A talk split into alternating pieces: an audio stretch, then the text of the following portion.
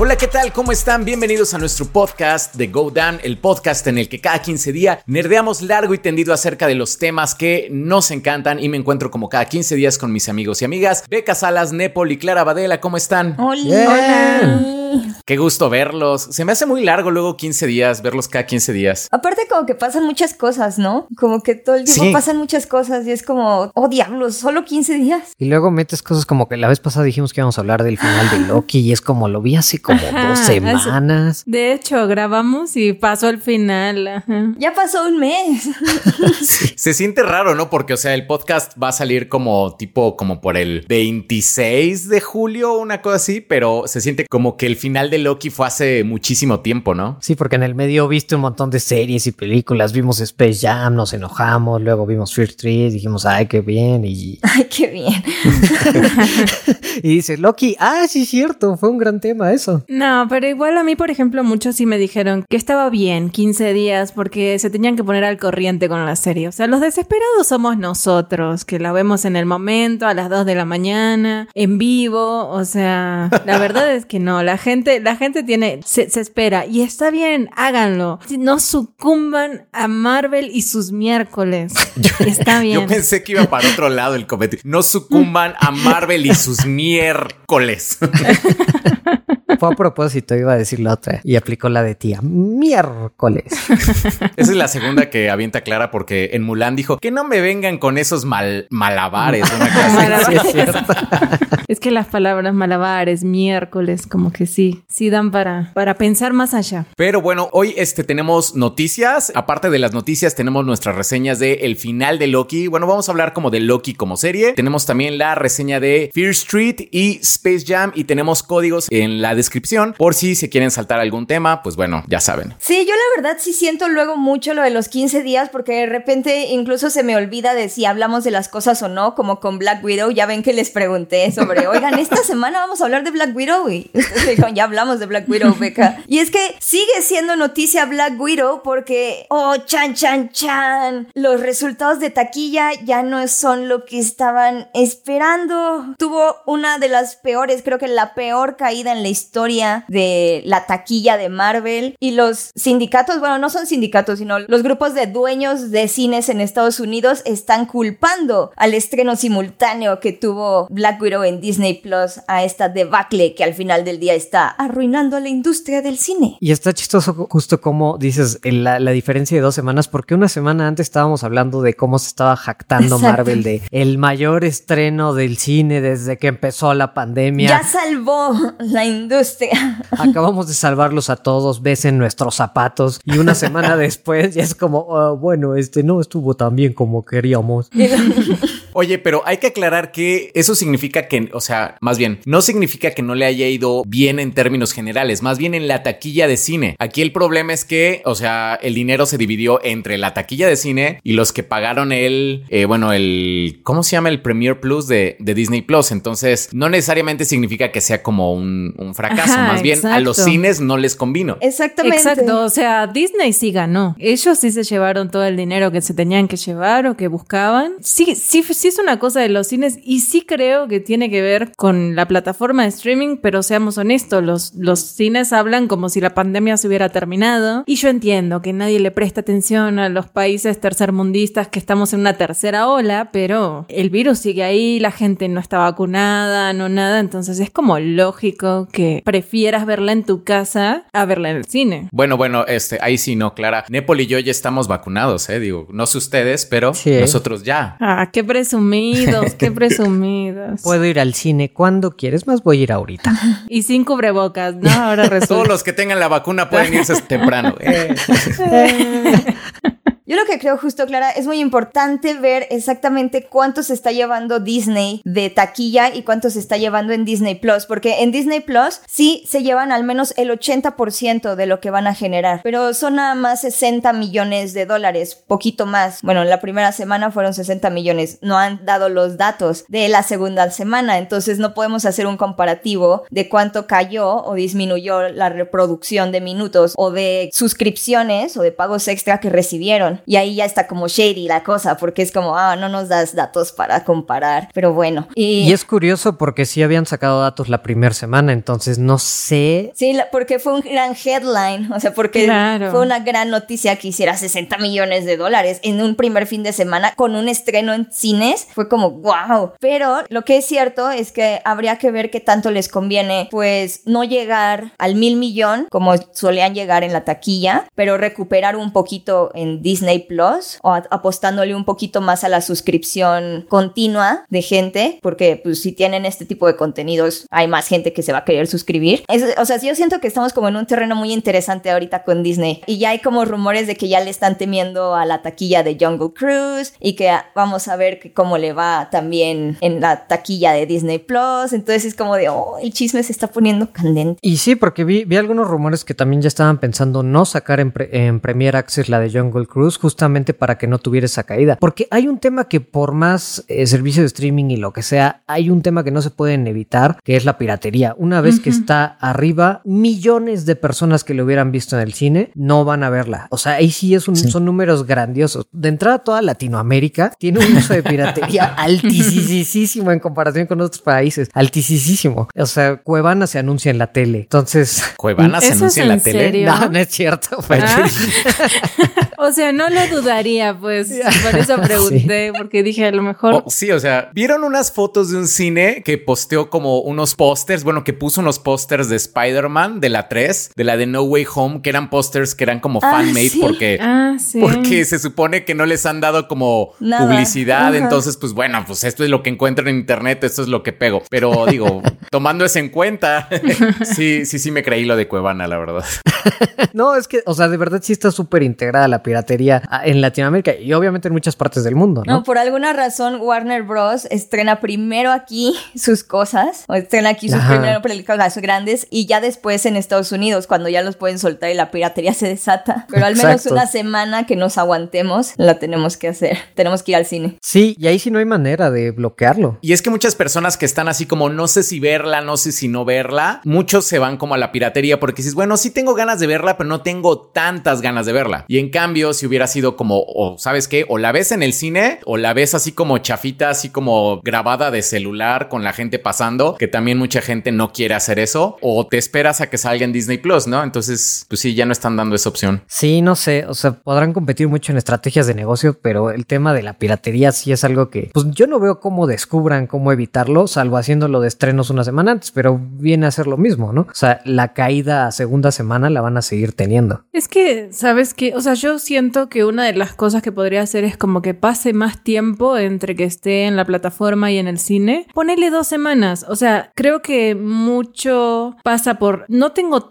O sea, la quiero ver porque quiero estar a la moda en el momento, en las pláticas, en los vivos, en toda la conversación, digamos, sobre el tema, pero no estoy dispuesta a pagar por el... eh, ¿Cómo se llama? El Access... eh, El Premier, Premier, Access. la Premier, ese. Entonces, como que decís, bueno, la bajo. Pero si entonces no la tenés en la plataforma, pues tenés que ir al cine a verla. Y si te dan, aunque sea dos semanas, esas dos primeras semanas podés participar de la conversación. Y si no, te quedaste afuera. O sea, creo que esa es como sería como lo único, porque no creo que le puedas dar más de dos semanas. La verdad, yo creo que nada más es como un fenómeno que estamos viendo que se aceleró por la pandemia y por porque ya todo el mundo tiene su servicio de streaming, pero ya incluso Disney se peleaba consigo mismo en la taquilla, o sea, literal estrenaba Avengers Infinity. War y dos semanas, tres semanas después estaba estrenando Toy Story 4. Ya incluso ya era como sabían que la mayor cantidad de dinero posible la recaudaban en las primeras dos semanas, el primer fin de semana era lo que estaban Ajá, apostando. exacto. Si acaso pueden apostar a que tenga patitas un poquito más largas como Guardians of the Galaxy, por ejemplo, o cosas como Venom, o pequeños, incluso como sorpresas inesperadas como The Greatest Showman o cositas así, que no tienen como un gran, gran box office, pero tienen muchas patitas, pero esas son las menos. Marvel apuesta por los estrenos rápidos y generar el mayor dinero rápido, porque ya sabe que después se va a soltar la piratería, que ya sabe que básicamente se van a empezar a soltar los memes y ya no hay necesidad de ir al cine. exacto. Y ya puedes reconstruir una película por sus memes, ¿no? Exactamente, o sea, ya no hay necesidad de ir a verla. Sí, o spoilearte todo, así como también de repente como algunos no son tan creativos como spoilers, eh, la trama de Loki sin spoilers y son imágenes como pero realmente a medida que va avanzando el capítulo y lo estás viendo es como, carajo, ya vi lo que va a pasar, ya sé, ya entendí todo. Entonces no, incluso hasta cuando no te quieren spoilear, es como, no, please, no lo hagan. Exacto, Marvel depende mucho de eso, entonces depende como mucho de la inmediatez de taquilla, así que no sé qué tanto le convenga al final de cuentas tener más una plataforma como Disney Plus y tenernos cautivos por siempre, mientras que Netflix está tratando de buscar como por el lado de los videojuegos o así, es porque ya llegó Disney a acaparar el mercado. Y que también eh, eso de Netflix, ¿no? Porque también Netflix está viendo que le están comiendo un poco el mandado y se adelantó a entrarle a la industria de entretenimiento que más dinero genera en el mundo, que son los videojuegos. Y es como, es un cambio, sí tiene, se siente radical. Pero son unos genios. Pero son unos genios, o sea, porque esto no, no es tan reactivo como pudiera parecer de que, ah, justo de pronto bajan las acciones, ah, porque justo también este, esta semana se anunció que perdió 400 mil suscriptores Netflix, ¿no? Y es bien raro porque Netflix siempre había ido a la alza y este es un número grandísimo. Entonces que de pronto salga con esto que ya es un plan definido, están, están diciendo que van a lanzar su plataforma en móvil y gratis, es de que ya también están buscando otras opciones y no se van a quedar atrás porque saben que están compitiendo contra Goliaths ahora. Pero el tema ahí también es como, bueno, para empezar el hecho de que sean para juegos para móviles y que sean gratuitos es porque la tirada de Netflix siempre fue ir a las grandes masas. O sea, y creo que se ha notado como incluso lo que veníamos diciendo desde hace semanas con Jupiter's Legacy y con un montón de cosas que hace Netflix mal. La cara que puso Clara, ustedes no vieron, pero Cara puso una clara, no, una clara. Clara puso una cara cuando dijo Jupiter's Legacy. Es, como que me, algo me quemó por dentro.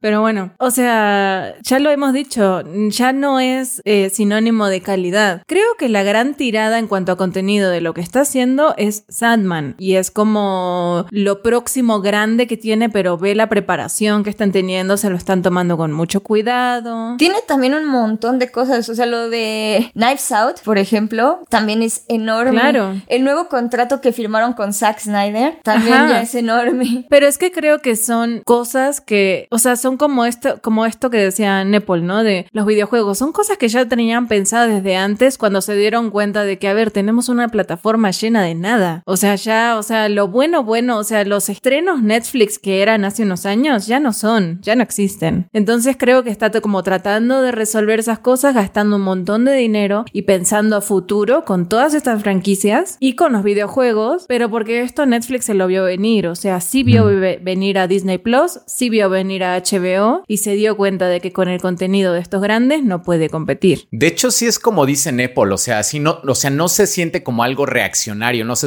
o sea, no se siente por parte de Netflix así como, chin, ya llegaron estos y me están bajando suscriptores, porque ya tenían tiempo pensando en esto de los videojuegos y ya habían como hecho como algunas pruebas con algunas cosas, bueno, como Bandersnatch, como tienen un juego de Minecraft que puedes jugar ahí en la plataforma, o sea, ya desde hace un par de años, entonces sí no es nada nuevo y la verdad es que sí van pues muy bien. De hecho, en Unbreakable Kimmy Schmidt deberían ver la película en donde sale Daniel Radcliffe porque es una gran muestra de cómo pueden integrar un videojuego, o sea, una interacción con el usuario en una narrativa eh, de una película y la verdad es que es, muy bonita. Hay, hay, detalles como que a veces son nada más bromas medio, pero la, en general está preciosa esa película. Vayan, vayan y véanla. Es más, terminemos el podcast ahora y veamos. hay, hay que verlo. No, yo ahorita, como bien dijo Go, yo ya estoy vacunado, entonces ya solo veo cosas en el cine, perdón. ¿Servicios de qué? ¿Street, street qué? Yo voy al cine. Está bien, señor. No pasa nada. Si no la sabe manejar, no, no se justifique. ¿eh? es que no sé dónde picarle. Yo, yo la verdad no creo, o sea, sí, Netflix está compitiendo con Goliaths, pero también creo que Netflix es el que más chance tiene de experimentar ahorita. Como dijo Eka, tiene lo de Knives Out y Knives Out fue una película que pues nadie esperaba de ninguna franquicia, este, y, y fue una gran sorpresa y de ahí está haciendo como acuerdos con creadores interesantes, como bien dicen, y pues creo que de ahí Zack Snyder. Pues sí. Bueno, sí, bueno, así que digas interesante. Y también con creadores interesantes. Exacto. Sí, sí, sí, o sea, o sea, por eso, con Zack Snyder y creadores interesantes. Exactamente. No, pero sí, o sea, aunque nosotros de pronto, o tú, por ejemplo, Clara, decías, tienen un catálogo de nada, también tienen cautiva a una parte de su audiencia cañón. O sea, por Claro. ejemplo, Fear Street está pegando muchísimo con la chaviza. Es que es buenísima. buenísima película. Estoy de acuerdo, pero también es que Netflix es algo que era de más barato y por ejemplo ahora con la promoción de HBO Max de, o sea, cuántos meses de por vida mientras no te des de baja por 70 pesos es como, es absurdo. 75, sí. Ajá. Entonces como que ya em- empezás a darte cuenta de que entonces Netflix ya no es esa app que siempre tenés como pagando. La gente ya se empezó a dar de baja. Entonces ya, em, no sé, como que sí empezás a ver así cuál no voy a pagar. O sea, ok, antes te podías dar el lujo, Telmex te regalaba Claro Video, podés tener Spotify, Netflix y así como de base y un, un lujo, ¿no? Disney Plus. Ahora, entre tantas, yo no sé si Netflix ya es tan fundamental. O sea, sí tenés un montón de cosas, pero la gente creo que ya se lo está pensando. O sea, si tenés que pagar tantas cosas, La verdad no lo sé porque Netflix sí tiene un catálogo muy muy grande y siempre se siente diferente y cada vez está trayendo a más creadores y más realizadores para que hagan cosas distintas y cada vez sus series están aportando y produciendo cada vez más contenidos locales, por ejemplo, y eso está como empujando mucho a actores también locales que se pueden volver superestrellas, como el caso de Tenoch Huerta, por ejemplo, que se lanzó a, su- a la fama gracias a la serie de Narcos y ese fue un contenido de Netflix y ahorita ya Tenoch pues es como está rumorado para ser Namor para, ajá. y es como oh qué emoción Y además las otras tienen como un, un sabor eh, muy definido. O sea, Marvel nunca va a dejar de ser Marvel. O sea, todo lo que veas en Disney Plus siempre va a tener como Claro. el sabor de Sí. Disney Plus. HBO también, bueno, HBO Max la ventaja No. es que tiene varias cadenas. Es que HBO Max sí es Sí. muy grande No, pero sí, sí vino súper variado. De hecho, es justo el problema, ¿no? Que estamos viendo que el Netflix ya anunció que sí perdió como 400 mil suscriptores en Estados Unidos y Canadá, mientras que HBO Max está diciendo como, hey, nosotros superamos nuestras expectativas, ya llegamos a los casi 70 millones de suscriptores. Y es como, oh Dios. Y es que, ¿sabes que Justamente es eso. Creo que es la primera vez, al menos que yo siento que Netflix tiene como un competidor como mucho más digno, porque, por ejemplo, tienes Amazon, así como Prime, luego lo tienes más como por los envíos, pero igual tiene unas cosas muy buenas, pero tampoco siento que haya tanta variedad en Amazon Prime. Disney Plus, la verdad es que lo tienes, pues, básicamente por las series, así como las, las de Marvel, pero con HBO sí dices, ay, caray, así como, ay, Ah, güey, caray. tengo como recorcholis. Eso sí me interesa. Tengo un montón de cosas, así como, o sea, ya tengo un montón de cosas yo así como en la lista de, bueno, a ver, voy a ver esto y cuando termine voy a ver esto. Entonces ya tengo como una lista como de muchas cosas que ver y eso es algo que no me había pasado. Entonces sí creo que esta vez sí Netflix tiene como un competidor que, es- o sea, que en contenido, en variedad, sí se le pone al tú por tú y con ese precio de 75, sí está muy tentador. Hasta creo que hubo una semana que lo bajaron a 50 pesos. Yo sí, ¿qué? Maldita sea, y, y yo pagando 75. De hecho, ajá, sí. yo lo vi y dije, a ver, yo pagué primero. Sí, es como yo fui de tus primeras, me comí todos los errores y, y el que no estuviera Harley Quinn y a él le vas a cobrar 50. Sí, ahí está muy mal, ¿eh? Sí, muy mal. Aún así, yo sí creo que Netflix sí tiene como joyas que al final de cuentas terminan como viendo un montón de gente y terminan siendo como muy importantes, porque incluso ya están viendo que están teniendo debuts grandes en cines. Creo que los Mitchells and the, Ma- and the Machines es como el mayor debut en Netflix en cines, ya que se estrenó. Y entonces creo que Netflix ya está como apostándole a ser ya un gran gigante, pero ya un gran gigante de producciones en general. O sea, ya al nivel de Warner Bros. o incluso de Disney. O creo que esa es como su tirada. Quién sabe si lo vaya como a, a lograr al final de cuentas, pero creo que ahorita le está apostando cañón a, a largo plazo, a éxitos de largo sí, plazo. es probable, es probable y es probable que lo logre también porque como venimos diciendo, todo lo que está haciendo Netflix no es de recién. O sea, lo- estos vienen con un plan así como de hace 10 años empezaron a planear todo esto y, o más. Entonces como que yo, yo creo que sí, sí van, sí lo van a lograr y pasito a pasito lo van a, se van a ir seguir posicionando. Saben que, bueno, no sé si les pasó a ustedes, pero yo siento que HBO Max aquí en Latinoamérica ha subido muchísimo contenido como, o sea, cada dos, tres días de repente ya subieron como 10 películas animadas de Superman, ¿no? Y no Sí. sé, de repente ya subieron como Harley Quinn y ya subieron como más cosas, como también eso creo que también, o sea, al menos yo siento que la gente sí está diciendo como que están subiendo mucho, o sea, da la impresión que tienen mucho más contenido del que a lo mejor tienen, entonces eso también es, es un plus. Que es muy listo, es muy listo que lo estén sacando así, a pesar de ser contenido, pues mucho es contenido que ya ha salido en otros lados, Sí. como por ejemplo Superman and Lois, o hace poquito me llegó también una notificación de HBO Max de Godzilla vs. Kong, y así, eso fue el año pasado o algo así, ¿no? Pero, pero está bien, o sea, quien no la vio, Fue en marzo. ya no sé, ya se siente como el año pasado. Pero se siente como el año pasado, sí, sí, sí. Hace una eternidad. Sí, no sé, pero o sea, está inteligente ir lanzando eso de a poquito porque sí, justo quien se está inscribiendo dice, ah, pues, o sea, va saliendo más y más y siempre tienes como algo nuevo que ver. O sea, todo lo de Superman que subieron está súper bien, o sea, fue un catálogo completísimo. Soy súper, soy tan feliz.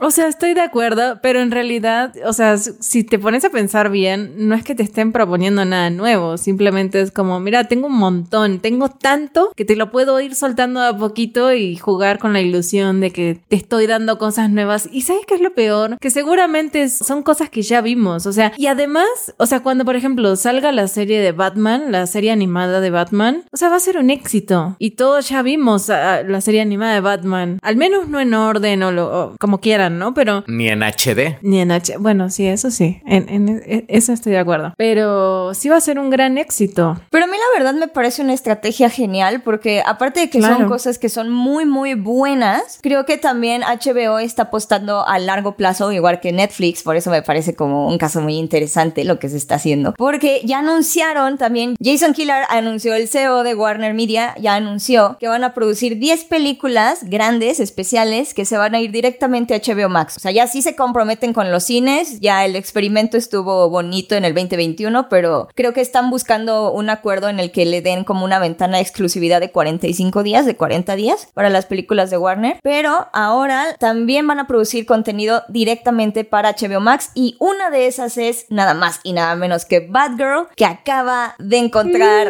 a su protagonista en Leslie Grace. Qué bonito. ¿Se llama cómo? Leslie Grace. Leslie Grace. Corrección política, estoy cansado, estoy cansado.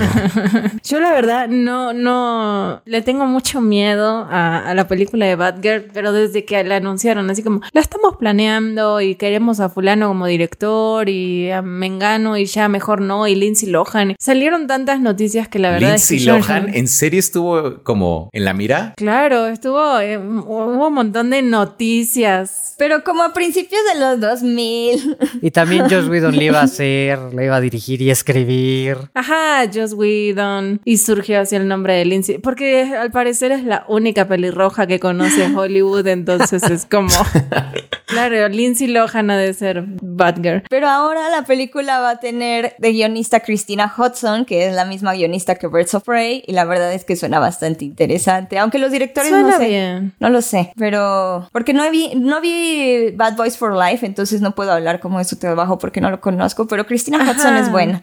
Pero me pasa lo mismo con la actriz. No, no sé si me gusta o no, porque no he visto In the Heights. Entonces. Oh, In the Heights es buena y, y Nina, el personaje que interpreta, que es como este personaje que es la única en su familia que se ha ido a la universidad y resulta que el- la discriminación y el racismo que enfrenta es tan grande que no aguanta y entonces como que pone de pretexto que su familia no puede pagar la universidad para ya regresar a su- re- regresar literal a su barrio. O sea, la película está bastante buena, In the Heights es bastante buena y ella actúa bien. Ahí me parece que canta bien. No sé cómo vaya a ser Batgirl. Si tuviera como un Como que va a cantar Batgirl. A lo mejor va a así un número musical. No estaría mal el musical de Batgirl. Si tuviera como un tema, un tono más teen, creo que le quedaría padre. No lo sé, no lo sé. Bueno, yo creo que la voy a ver y en el Pero siguiente. tengo miedo. Ajá, no, sí, tengo miedo. Pero para el siguiente podcast ya voy a venir con la película vista y a ver, con esta mujer investigada. Necesito investigarla, ver su trabajo y ver qué hace y a ver si me gusta o no. Y si no, le mandas un, un mail de no estoy de acuerdo con tu elección.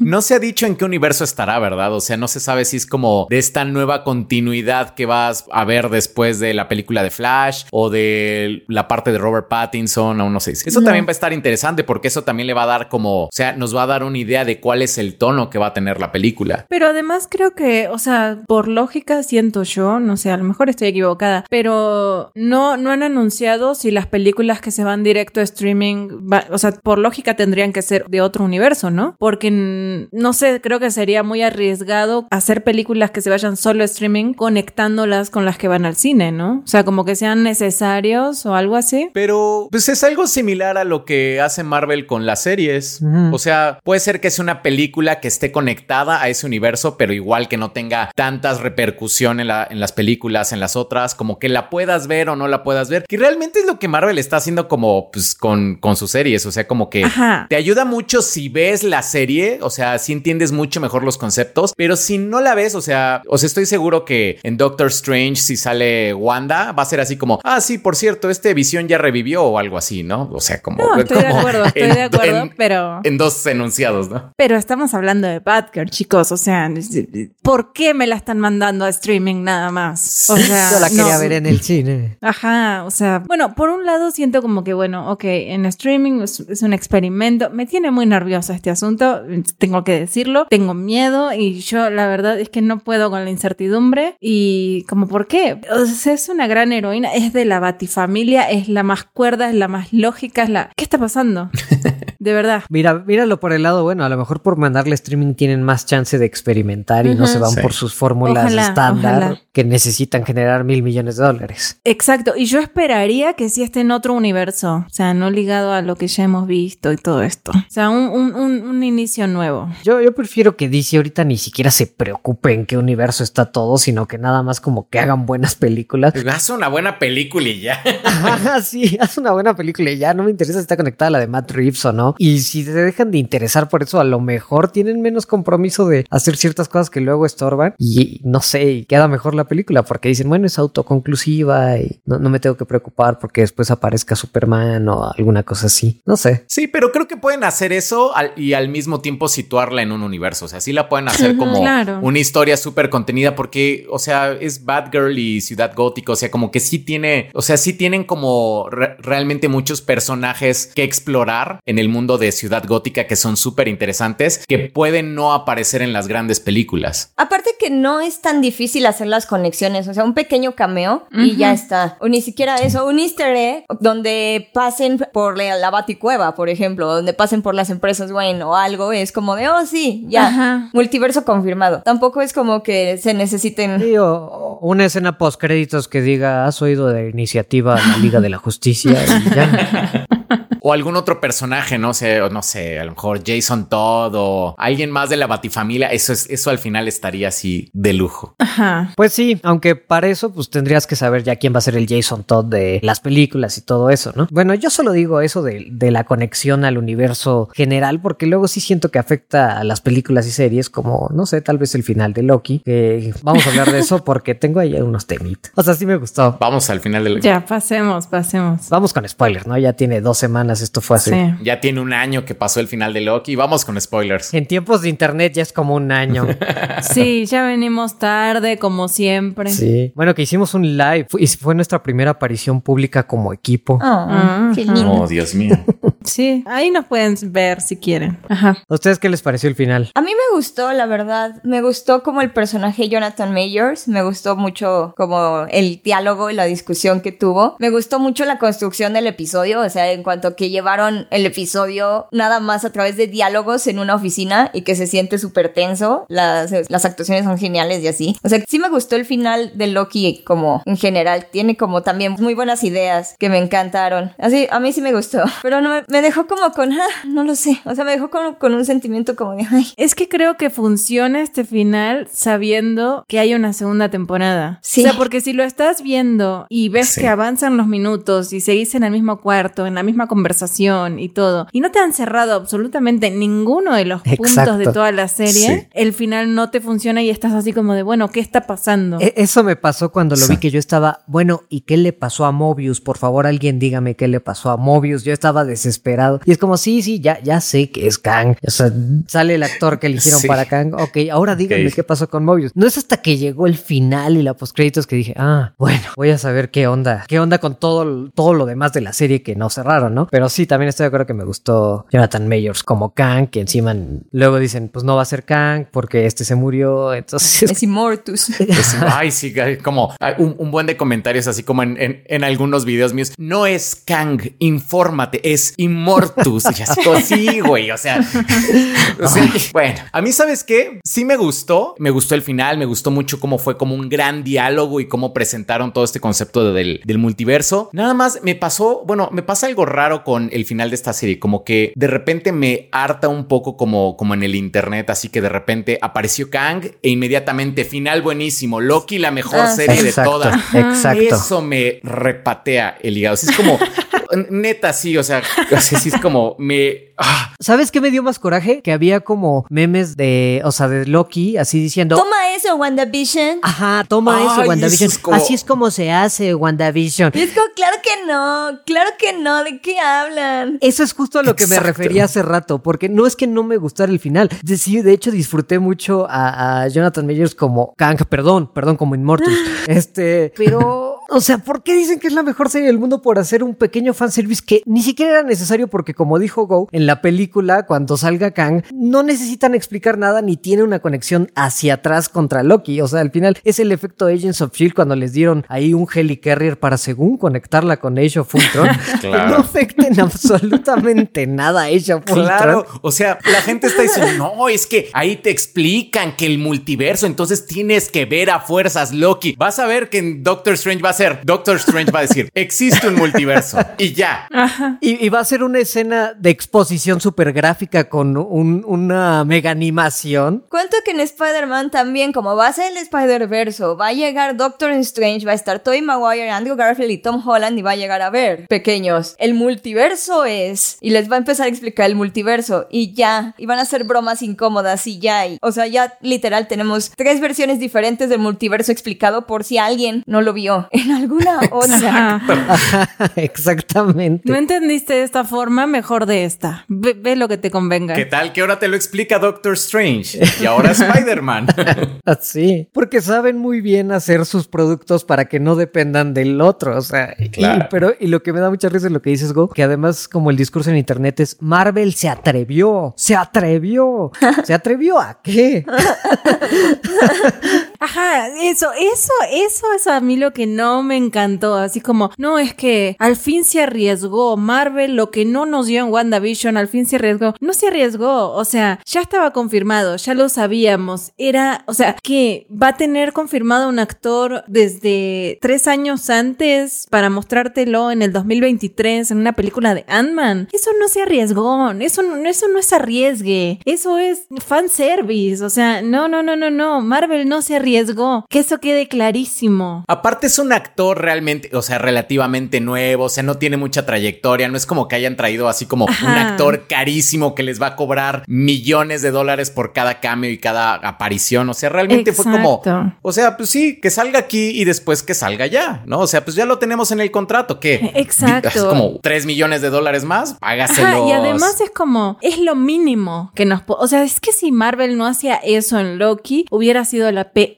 Bueno, no sé si la peor, porque Falcon and the Winter Soldier No, Falcon, Falcon, para mí Sí, fue Falcon. pero es que era lo mínimo. Con la información que ya teníamos, sabiendo que este actor estaba confirmado, era lo mínimo. No es un arriesgue, Marvel no tiene muchos huevos, es lo mínimo. Y ya. ¿Saben cuál es mi como mi problema con Loki? Que a pesar de que yo sí me estaba como interesando mucho en el desarrollo del personaje y lo que estaba viviendo y Sylvie y me encantó como la construcción de la TVA y como todas estas ideas de metáforas y comentarios sobre las instituciones, el poder, el determinismo, la parte como religiosa de todo eso. O sea, todo eso estaba muy padre, pero como que yo siempre lo sentía como muy, no sé, como contraído Diluido. diluido, pero aparte de todo como limitado, o sea, como muy de, "Mm, no, te lo estamos soltando, pero nada más así como por encimita y ya, ya no vamos a explorar nada más de esto, ni nada, ni nada. Y ahorita que leí que Kate Herron planeó la serie junto con Kevin Feige y Peyton Reed de Ant-Man, ya ahorita como que me está cayendo el 20 que como que esas limitaciones de, ah, sí, tenemos toda esta construcción de algo súper interesante, pero no te lo vamos a dar, es porque, ah, sí, porque estaban como cuadrando todo para que la serie de Loki no diera más información de la debida, de la que tenía que dar en Ant-Man, por ejemplo, o en Doctor Strange. Entonces, eso ya como que no me gustó porque siento que ya no hay como esta libertad como de explorar o experimentar, que se supone que era lo que nos habían prometido con las series de, de Marvel. Y hasta ahora, pues sí, la verdad, el único experimento ha sido WandaVision. Sí. Así que. O sea, sí, o sea, fue la única que realmente yo sentí que los primeros capítulos se arriesgaron, porque sí fue un formato completamente diferente. Lástima del final, porque el final, o sea, se habían alejado tanto de la fórmula del UCM y el final fue lo más UCM posible, así como Ajá, no sí. pudieron haber hecho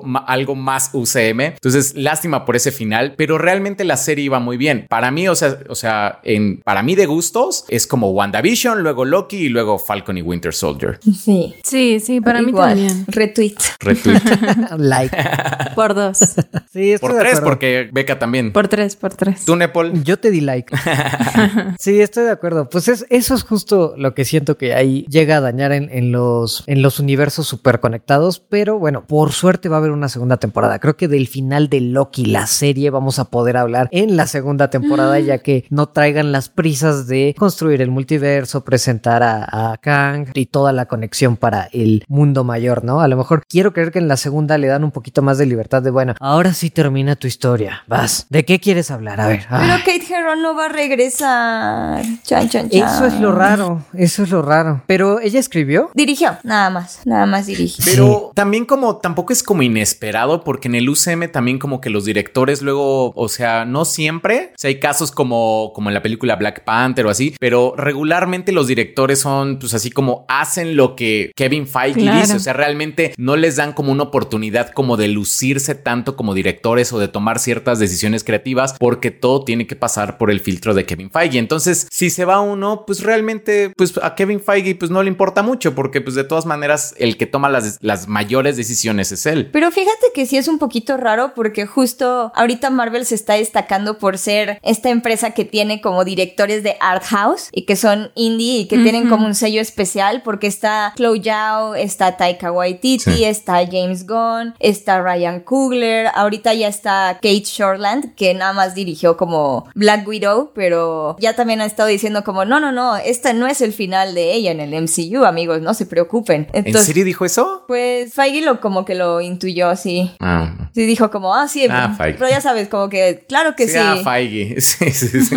Buscamos en el futuro seguir trabajando. Y así, entonces, pero por eso sí es como un poquito extraño, porque como que sí han buscado darle sabor. Sí les ha funcionado y ha tenido grandes historias con ellos, pero sí es, por eso sí es un poquito raro que Kate Herron se vaya. Es que como que tener esos directores creo que te facilita mucho el trabajo de decir así como, es que necesito que pase esto. O sea, y, no estás batallando y no tenés una pe- película mediocre o... Sí, creo que mediocre es la palabra. Entonces, te, te- o sea, no, no tenés como películas malas y además te ayuda mucho con el marketing y así. Entonces, como que siento que es por una cuestión como de les podemos pagar, entonces nos van a hacer un mejor trabajo y va a ser todo más fácil. Mientras cumplan con estos requisitos, ya está. Y creo que Sí. también fue un poco lo que le pasó a WandaVision. O sea, al final es como de, bueno, no cumplimos con nada de lo que nos dijeron, nos salimos mucho de la norma. El último episodio es como cumplir con lo que Marvel necesita para ligar la historia con algo más. Entonces, por eso falló tanto, pero, pero no sé, o sea, a mí la verdad es como que entiendo el tema de la segunda temporada de Loki, no me convence, a mí me parece como que no, no, no sé qué tanto más puede hacer y la verdad es como que siento que no va a ser como una segunda temporada de pura libertad, como vos decís, Nepal, sino va a ser como tenemos una segunda temporada porque la necesitamos para seguirla ligando con otras cosas, más que, o sea, ojalá fuera como de libertad creativa, como bueno, sí, termina de contar tu historia. Yo creo que es necesaria más que otra cosa. Eso, eso lo descubriremos porque es la primera serie Sí. live action que tiene una segunda temporada de las que hemos visto de Marvel. Entonces vamos a ver qué onda. Pero bueno, ¿saben quién también quiere tener su propio universo cinematográfico? Fear Street. No, de verdad. La directora sí dijo que le gustaría seguir la historia porque pues los libros de Arl Einstein en el que están basados son extensísimos y hay un montón de historias, entonces que sí les gustaría hacer su propio universo cinematográfico si les permite Netflix. Al estilo serio? Marvel, sí dijo algo así, ¿no? Al o sea, sí estilo dijo. Marvel, sí dijo el Sí, sí MCU dijo. del terror, dijo algo así. Qué ambiciosa. Y si lo hace, ella puede tener todo mi dinero aquí y ahora. Así hipoteco mi casa y le ayudo para hacerlo. Porque qué buena trilogía es Fear Street. Yo la vi, bueno, vi, vi solamente las primeras dos, yo no tuve chance de ver la, la tres. La verdad es que la vi así como con muy pocas ganas porque realmente los slashers no son como mi hit, es como ay, un slasher. Vi la uno y me la pasé muy bien y de repente vi la dos y me la pasé todavía mejor. Creo que me gustó mucho más la dos. Sí, la dos es la mejor. Entonces sí, en, en, en términos generales dije, wow, o sea, creo que después de la dos sí dije, no, no, no, sí, sí, sí, ah, este, ya aunque ya no sea para el podcast, pero sí, sí la voy a ver como con, con mucho gusto. Aparte sí nos dejó como picados a todos en la familia de ver cómo es que termina la historia. Entonces la verdad es que me la pasé súper, súper bien, algo que no esperaba del género porque pues como les digo, no soy como fan. Entonces súper chido. A, a, mí me pasó algo parecido, la, o sea, tampoco es mi género, o sea, de, de por sí, a mí como que todas estas historias de adolescentes que se estuven al camión escolar a ir al otro distrito y, y el asesino suelto en la ruta, ah, no, no.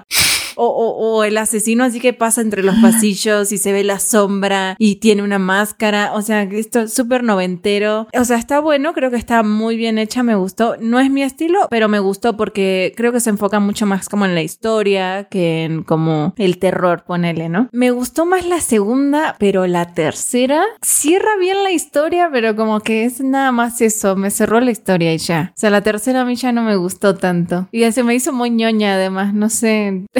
es como hasta ternura medio. Pues es que sí es para adolescentes, ¿no? Supongo que, o sea, sí tiene mucho de ñoño, o sea, sí está como, sí. o sea, sí. sí tiene como ese espíritu como de la de serie de escalofríos, sí. sí. o sea. Ajá, ándale, ándale, ajá. Sí, eso es verdad. Creo que también, ah, o sea, estoy como en la misma línea que Clara y Go, porque no solo no me gustan los slashers, sino en general las películas de terror no, no soy fan, pero esta tiene algo, tiene un no sé qué, a lo mejor es eso como lo campi, que no, no todo se lo toma tan en serio. De hecho, o sea, como que se me olvidó que era una historia de terror muy rápido. O sea, al principio sí tienes como pequeñas escenas de tensión y el, el jumpscare que de pronto te sale alguien por detrás. Pero rápido como que ya se vuelve más bien una historia teen. Y no sé, ajá, eso, ajá. eso me gustó y con el misterio de, de, qué está pasando con estos dos. Además, o sea, tan no se toma en serio que de pronto tienes, esto no es spoiler, de pronto tienes dos ciudades que es Shady, Shady Side y Sunnyville. O sea, sí. Villa Soleada y Criminolandia. O sea, eso fue como, ¿dónde vives? ¿En Triunfosville o en Culerosburgo? No, no sé cómo. sí, o sea, ya que empieza ahí con nombres tan ridículos, digo, bueno, ah, ok, o sea, esto no, no se está tomando tan en serio y se va a enfocar un poquito más en la historia. Porque a mí también eso me pasa de pronto en las películas de terror que digo, esto es una estupidez, pero se está tomando muy en serio. Y acá no, como que sabe muy bien manejar esas cosas sí. sin llegar a ser parodia ni nada Ajá. por el estilo. Por aquí no la he visto, o sea, no, no es como parodia. No se toma en serio, pero no sé, pero no sé ni siquiera cómo explicarlo.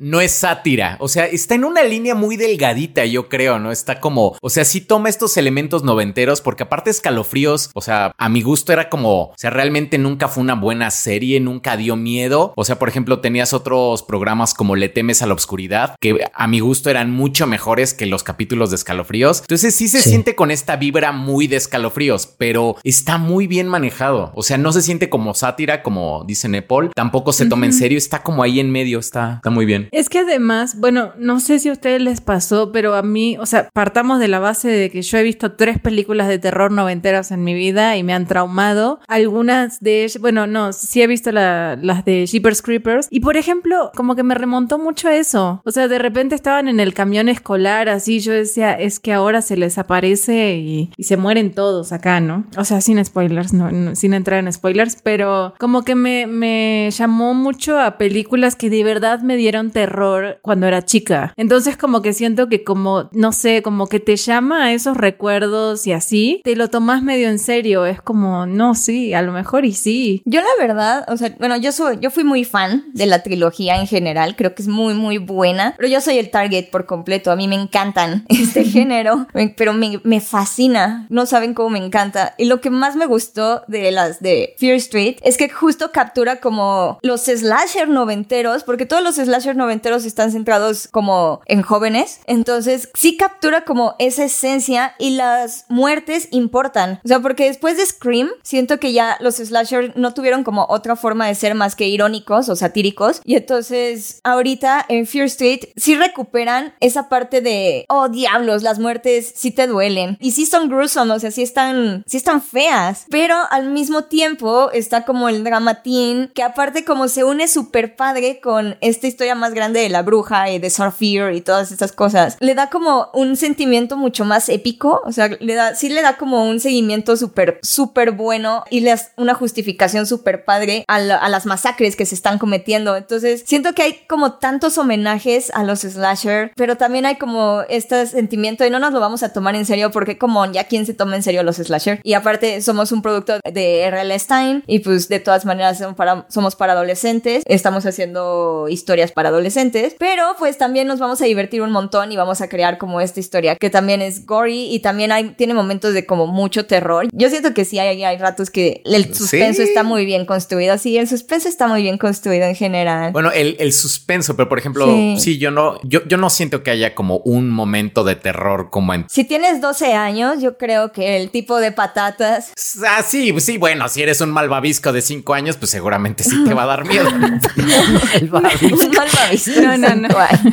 No, pero yo creo que en la primera, toda la primer secuencia, esa, esa sigue, sobre todo mientras no sabes en qué te estás metiendo, con, no me acuerdo el nombre de la actriz, esta, la hija de Uma Thurman. Maya Hawk. Maya, ajá. Toda la escena con esa actriz, esa sí está muy bien construida, está muy bien hecha y dura muy poquito, son unos primeros minutos nada más. Pero en ese momento sí fue así como dije, no, es que no voy a poder ver esto. O sea, el asesino pasándose por los pasillos así y de repente sale una máscara y de repente se le cae un libro. Como, ¿por qué se cayó el libro? El asesino no estaba ahí. ¿Entendés? Dije, no, ahora se va a aparecer un fantasma, se va a aparecer esto. O sea, yo que soy re miedosa, la pasé re mal esos minutos. Me gustó, pero ya después como que dije, bueno, bueno, va. Bueno, entiendo. un Pero- malvavisco de 5 años, o Clara.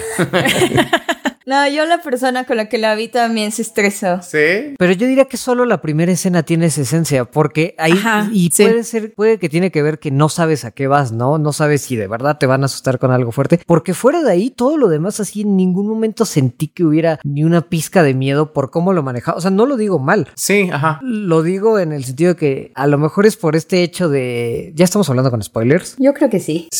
Pues sí, ya vamos directo Si no Sí, vamos spoilers. O sea, no veo a quién le pudiera dar miedo a estos asesinos que reviven, que se ven justamente como símiles a otros asesinos de grandes películas. O sea, cuando veías corriendo a Leatherface y a la Ruby, ¿cómo se llamaba? La de las navajas. Ruby Rose. Ruby, Ruby Rose. ¿Sí? No, Ruby Rose, Rose, es Bad no, Woman, Ruby ¿no? Rose es una actriz, ¿no? Ah, sí. Ah, también. Sí, es la de, es la de Batgirl. Bueno, bueno, no, era. de Batwoman. Ah, sí, es cierto, Batwoman. Ruby. Sí, sí, Ruby Rose. Bueno, Ruby bueno, la Ruby. Ajá. No me aprendí los nombres de ninguno más que Nightwing porque me, son, me recordaba a Nightwing, ¿no? Este, pero no sé, o sea, no veo a nadie Ruby que Lane. vea estos Ruby, Ruby Lane. Ajá. Ajá, no veo a nadie que vea a estos asesinos corriendo y diga, ay, qué miedo. No sé, como que no los sentí en ningún momento reales. Tampoco graciosos, o sea, no es como que... discúlpame, Sí. discúlpame, pero el niño con el bat, déjame Sí, el niño joder. con el bat. O sea, ese niño a mí se me aparece Sí, y yo me muero de un infarto. Sí, sí, sí, sí. Sí, se veía creepy. De hecho, sí me preguntó mi hijo así como, de todos esos que han salido, ¿cuál es el que, el que te da miedo? Y yo, pues no, pues ninguno. Ah, ¿sabes cuál? Yo, el niño ese con la máscara rara y el bat, le digo, ese sí está como creepy. sí. sí. Sí. Pero a lo mejor es por el setting, porque, o sea, si me pusieran ese niño en otro setting, sí diría, a la madre. Pero aquí fue nada más como, sí, está creepy. Ándale. No, pero también cuando te muestran como la cómo cada quien mataba a sus, o sea, en la cama el niño así con el no, El niño es el peor, sin duda. me muero, pero así. Ah, pero salía muy rápido, ¿no? O sea, sí fue como, eran como flashazos y... Bueno, en la tarde sale un poquito más. O sea, sin spoilers, pero sí. No, me muero. Ah, ok, ya. También en la segunda, o sea, es que hubo momentos, o sea, te digo que como, como persona miedosa, yo me ponía como, traté de meterme en la historia mucho. En la segunda, también como que todo, como la ambientación, creo que está muy bien construida. Sí. Cuando están, por ejemplo, así que encuentran la casa de la bruja según, y hay como una cueva ahí que bajan por unas escaleras y se meten como a, no sé, al sótano de la bruja, y que de repente viene una y le dice, bu, no, me muero, pero en ese momento dije, no, o sea, y ni siquiera habían empezado a salir como los, los asesinos, ¿sabes? O sea, dije, no, yo en un bosque a oscuras, frente a la casa de la, ahí me, me muero, así caigo muerta de un infarto, no, no, no, no, no, no. Entonces creo que depende de cada quien. Sí, sí. O sea, no es como que en el momento me diera miedo, pero era como, o sea, está muy bien construida, pues. Sí, yo como Nepal, o sea, no digo que, o sea, no lo digo como algo malo, o sea, de que no da miedo, o sea, porque se me hace muy entretenida, o sea, sí se me hizo algo que, que sí recomendaría, o sea, realmente sí la recomiendo, pero pues sí, no, no, no, no sentí como mucho terror. Sí, además, por ejemplo, hay cosas que me gustaron mucho por un poco lo que dices, Clara, de la ambientación está muy bien. A mí me gustó mucho lo que decían de que se siente, por ejemplo, la primera sí se siente muy noventera, tanto en el tema de slashers como en el tema de películas, como en el tema de la música que escuchan y los personajes, hasta cómo son los personajes. Aunque no es correcta, no es tan correcta, ponen cosas de No. 1995. ¿Y en qué se supone que está en 1990? 94. Cuatro. 94. Ay, Dios mío. Entonces, olvídenlo, es una basura. Esta trilogía es una basura. No, pero creo que, o sea, fuera de esas cosas, este, se- no sé, hasta los personajes siento que están escritos como si fuera una película de los noventas y eso me gustó mucho porque incluso también en la de la otra que está en los setentas me gustó también el tema del campamento de los niños de bachillerato, Ay, se siente genial. tan como película de, de esa época. De los setentas. Ajá, y creo, Las creo que en el- referencias a David Bowie. Sí. No sé qué- cuál es el presupuesto de estas películas. Lo estuve tratando de buscar para compararlo. Nada más lo quería hacer para compararlo con Jupiter's Legacy. Como para que viera Netflix que sí puede hacer cosas de época. No, pero estas películas iban a salir en cines. ¿Ah, sí? Sí, iban a salir en cine. Igual tres seguidas. Sí, era la misma idea. O sea, no. Ah, Órale. Era como la misma idea, pero era un estudio pequeño que quebró por la pandemia y Netflix adquirió estos derechos. Y entonces. Me tiene un poco desconcertada porque salió ahora y no hasta y no en octubre. Halloween, sí, yo Sí, también. muy Hubiera raro. estado Sí. muy bien, ¿no? Todo octubre, Sí. como echarte esto. Porque aparte, o sea, es una gran historia, pero una gran, gran historia. Le quiero hacer un video porque la verdad a mí sí me gustó mucho cómo la maldición de Shady Side está en esta como estigma de, por, de los niños de que, ah, sí, los drogadictos. Los drogadictos, claro que fueron los que asesinaban a las personas. Y es como, claro que no, eran súper listos y aparte dan como tips bastante útiles a la gente en qué hacer en casos de que, bueno, la- de que ya utilicen drogas y ya lo sepan, no es como, ok.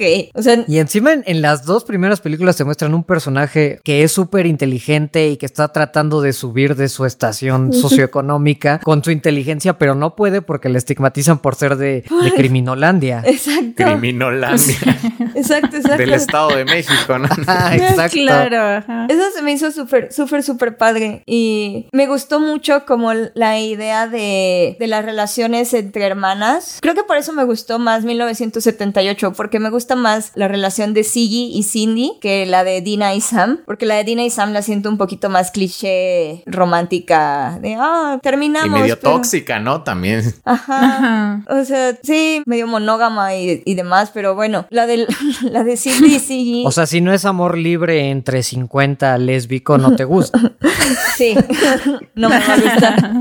Beso de tres o nada. Exacto. y pansexual. Si no es en una caricatura con una mujer lesbiana y una bisexual, no me gusta, lo siento. No, pero es que, o sea, no me gustó, o sea, es que yo, yo venía como más, cuando terminé de ver la película, como que venía más desde un lugar de defender a Dina, porque también necesitamos como más representación compleja LGBT y de que no todos los personajes sean como grandes héroes o modelos a seguir, sino que sean como complicados, porque Dina al final como que va creciendo y se va dando cuenta de que también sus acciones no están bien y trata de disculparse con Sam y trata de reconciliarse y empieza a ser ya un poquito menos tóxica y ya para la 3 es como bueno, pasa todo lo que pasa, pero pero o sea, ya viéndolo como de- desde la perspectiva de obligan a Sam a decir como, "Oh, sí, yo no me estaba aceptando, tienen razón", cuando pudieron haber hecho un, un mensaje como de, "Ey, era bisexual y punto, nada más quiere más a Dina", por ejemplo, o pudieron haber hecho como más un caso de, "No, no está bien que Dina la siga presionando, no está bien que le esté presionando para que salga del closet", no es y eso haya sido como el tema que hayan tenido que tratar, hubiera sido mejor, hubiera sido óptimo. Pero o sea, bueno, se, se disfrutan de todas maneras. Óptima representación. O sea, no puedes tenerlo todo.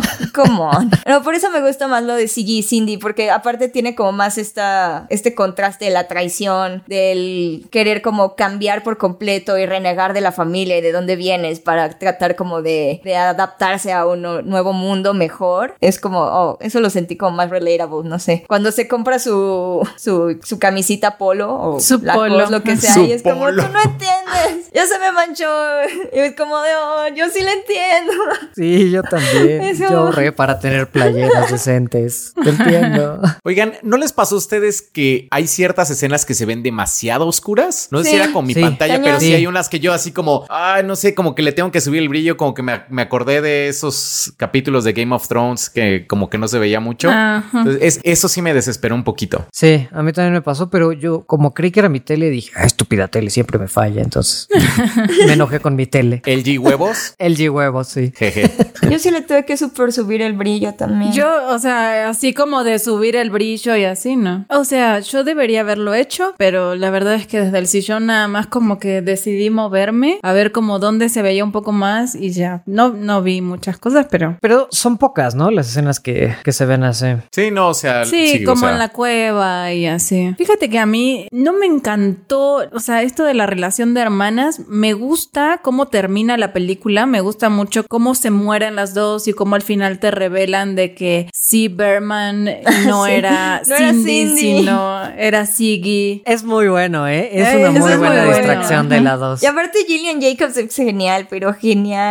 Ajá, es increíble. Pero fíjate que me gustó hasta el final, porque el, el personaje de Cindy se me hizo tan insoportable que no, de verdad no podía, no, no, me daban ganas de cachetearla. Me gustó más su relación con Alice. Así, ojalá y ella sea la muerta. A mí me pasaba, como ya habían, te, te engañan con el nombre de C. Berman. Yo decía, ¿cómo es que esta, esta se convirtió en Brita de Community? Sí. Eh, decía, como que no me empata. Deja a Brita, ¿no? El personaje que había mostrado que está como todo libre y asustadizo, como que no me cuadraba. Decía, tiene más sentido que sea la chiquita. Y ya al final te hacen el, jaja, te engañamos. Ajá, sí. Pero es un gran plot twist. ¿Sabes qué es un gran plot twist cuando dices, oh, Sí. Claro? Sí. Sí, sí, sí, sí estuvo buena. Aunque no sé cómo fue que sobrevivió después de tantos navajazos y es como, no entiendo cómo sobrevivió. Ah, bueno, e- eso pasa en toda, Sí. en toda la trilogía. Es como un cuchillo en cualquier parte del abdomen no significa nada para ti, nada. Ajá, te pueden apuñalar en la espalda y cuatro veces en la panza y... Tiene que ser en la cabeza fuerza. sí, sí, sí. Es muerte hasta que es en la cabeza. Bueno, pero ahí yo lo, lo relacioné con... Bueno, me voy a ir con spoiler de la tercera. Sí, sí, sí. Hay un malo y como que ese malo es el que la salva. Entendí que como él no quería que se muera... Sí, porque él es el que está casteando los hechizos para liberar a los muertos. Exacto, entonces como que sí estaba muerta, pero como el, el malo de verdad, el que él decidía quién se moría y no, no la quería muerta porque la amaba, entonces esta tipa revivió a pesar de las 450 cuchilladas que le metieron. Mm, yo, Mm. yo como que no me quedó claro eso, lo sentí ambiguo, pero sí tiene sentido. Lo entendí después, como en los flashbacks que ella tiene cuando lo tiene que enfrentar y decir a mi gran amor de mi vida. ¿Qué les pareció la resolución? Porque a mí sí me gustó que fueran durante dos películas construyéndote este tema de la bruja y, o sea, o sea, hay cosas raras a lo mejor en la ejecución, pero sí me gusta el, el plot twist que manejan de quién había liberado al, al demonio. A mí sí me gustó, la verdad. A mí sí me gustó. I'm all in. A mí sí me gustó. Igual te voy a decir una cosa, como que me pareció muy raro que como que toda esta, como dice Beca, ¿no? Como que pudieron haber manejado el tema del lesbianismo mejor, porque se me hizo como muy repentino el hecho de que en la tercera película lo manejaran así como de, ah, claro, es bruja porque es lesbiana. y es como, ¿en en serio? O sea, eso sí pasaba, da- pero No, por eso sí es supuesto. históricamente, eso sí es históricamente acertado. De hecho, las Es que tiene sentido, sí, sí, sí, sí, sí. Pero se me hizo como, o sea, en ese momento las mujeres eran brujas por un montón de cosas, se me hizo como la salida fácil. por lesbianas o por pobres en general, o por no estar casadas. Pero, Sí, sí, sí, sí. pero no estaban casadas, asumían que eran lesbianas y así. O sea, era como un combo. Era como un círculo, ¿no? Entiendo esa parte que dices, Clara, porque lo que sí tenía muchas ganas de ver en la 3 era una bruja superpoderosa que dijeras, ah, cabrón, con razón ella estuvo causando tanto problema como su venganza contra el pueblo por haberla asesinado, como que ya me había construido esto, o sea, sí me gusta el plot twist, pero sí quería ver como, ay, ¿cómo se llamaba la bruja? Sarah Fear. Sarah Fear, pero soy muy malo con los nombres. Sarah Fear es un gran nombre. Así le quiero poner a mí.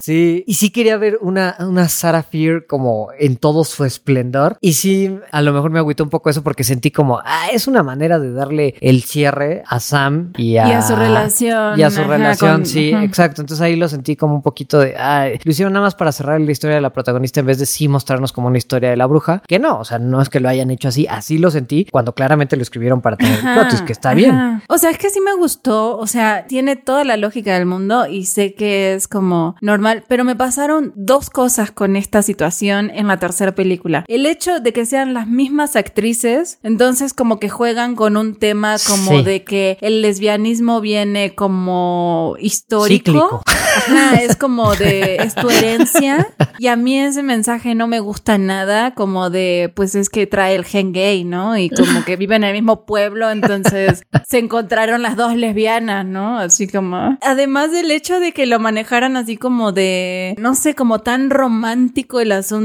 es como, pudo haber sido una bruja por tener más de tres parejas sexuales, no sé, ¿sabes? Como... Ay, a mí sí me gustó el romance, la neta. Está bien Ah, bonito. Es que sí está bien construido. Ya para el Sí, 3 o sí está bien construido. O sea, yo entiendo que es un poco tóxico el primer, al, en la primera parte y que no terminan como de cerrar muy bien eso, pero Sí, ya para el Un tercero. poquito. ¿Cuál era la nota que le escribió al principio? Pero Sí, se la borró, como- se la borró. Ah, vaya. Se la borró. Al final le dijo, Dijo que no lo volvería a hacer.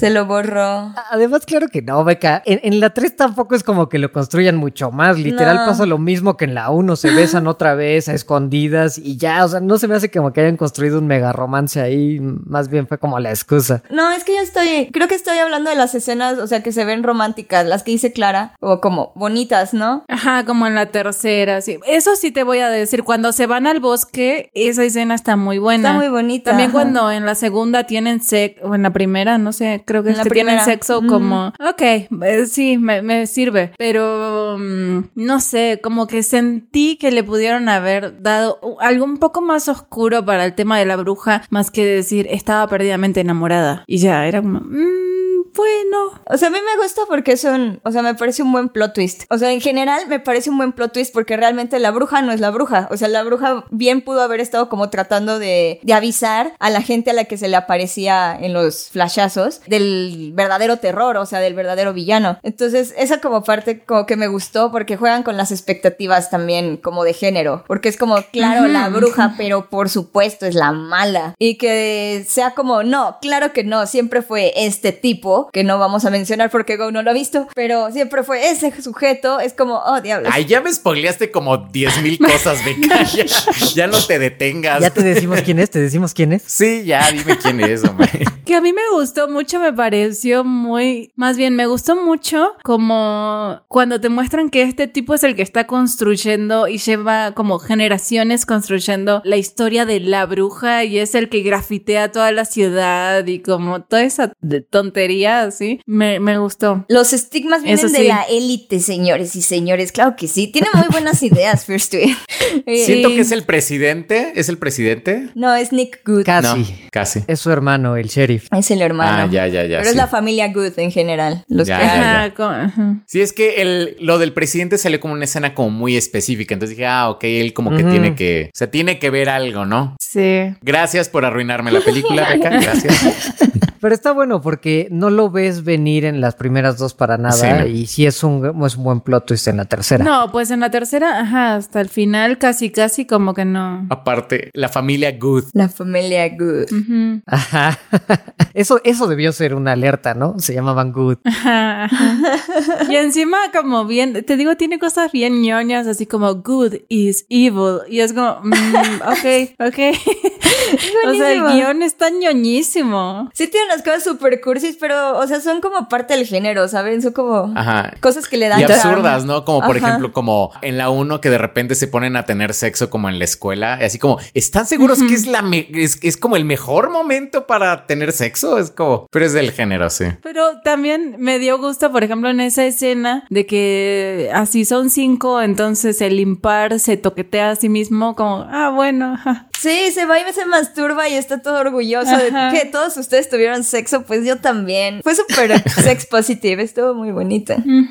Además, ese personaje está chistoso porque al principio no sabes si es como un, un vago o nada bueno para nada. eh, No sé, o sea, que vende drogas y al final te dicen, no, él estuvo manteniendo a su familia durante años y sale como el empleado del mes un montón de veces y dices, ¿qué onda? Si yo lo veía como un vil drogadicto Drogui, y ajá. cualquiera, ¿no? Eso Ajá, padre. Tiene cosas buenas. De cosas estúpidas, a mí lo, lo, lo único que decía, puta, solo se lo perdono porque tiene un ambiente como chido, es que los huesos de la bruja siempre estaban enterrados a 20 centímetros de la tierra. O sea, rascaban tantito la tierra y salía un hueso de una bruja. Que Sam nada más haya caído dentro, dentro de una pila de hojas y fue como, oh no, tocó los huesos de la bruja. Ajá, ajá. Que tenían ahí siglos. Y te voy a decir una cosa, lo que me pareció más estúpido aún fue lo de la mano. Que encuentran, o sea, construyeron un mall alrededor del árbol donde estaba la mano. Una jardinera. Hay una jardinera. Ay, en la jardinera. Como si no hubieran quitado el árbol y trasplantado una maceta dentro del mall. No, no, no, no, construyeron alrededor. Y dejaron la tierrita tal cual. Ahí estaba la mano, pues. Y la mano nada más había que rascarle tantito.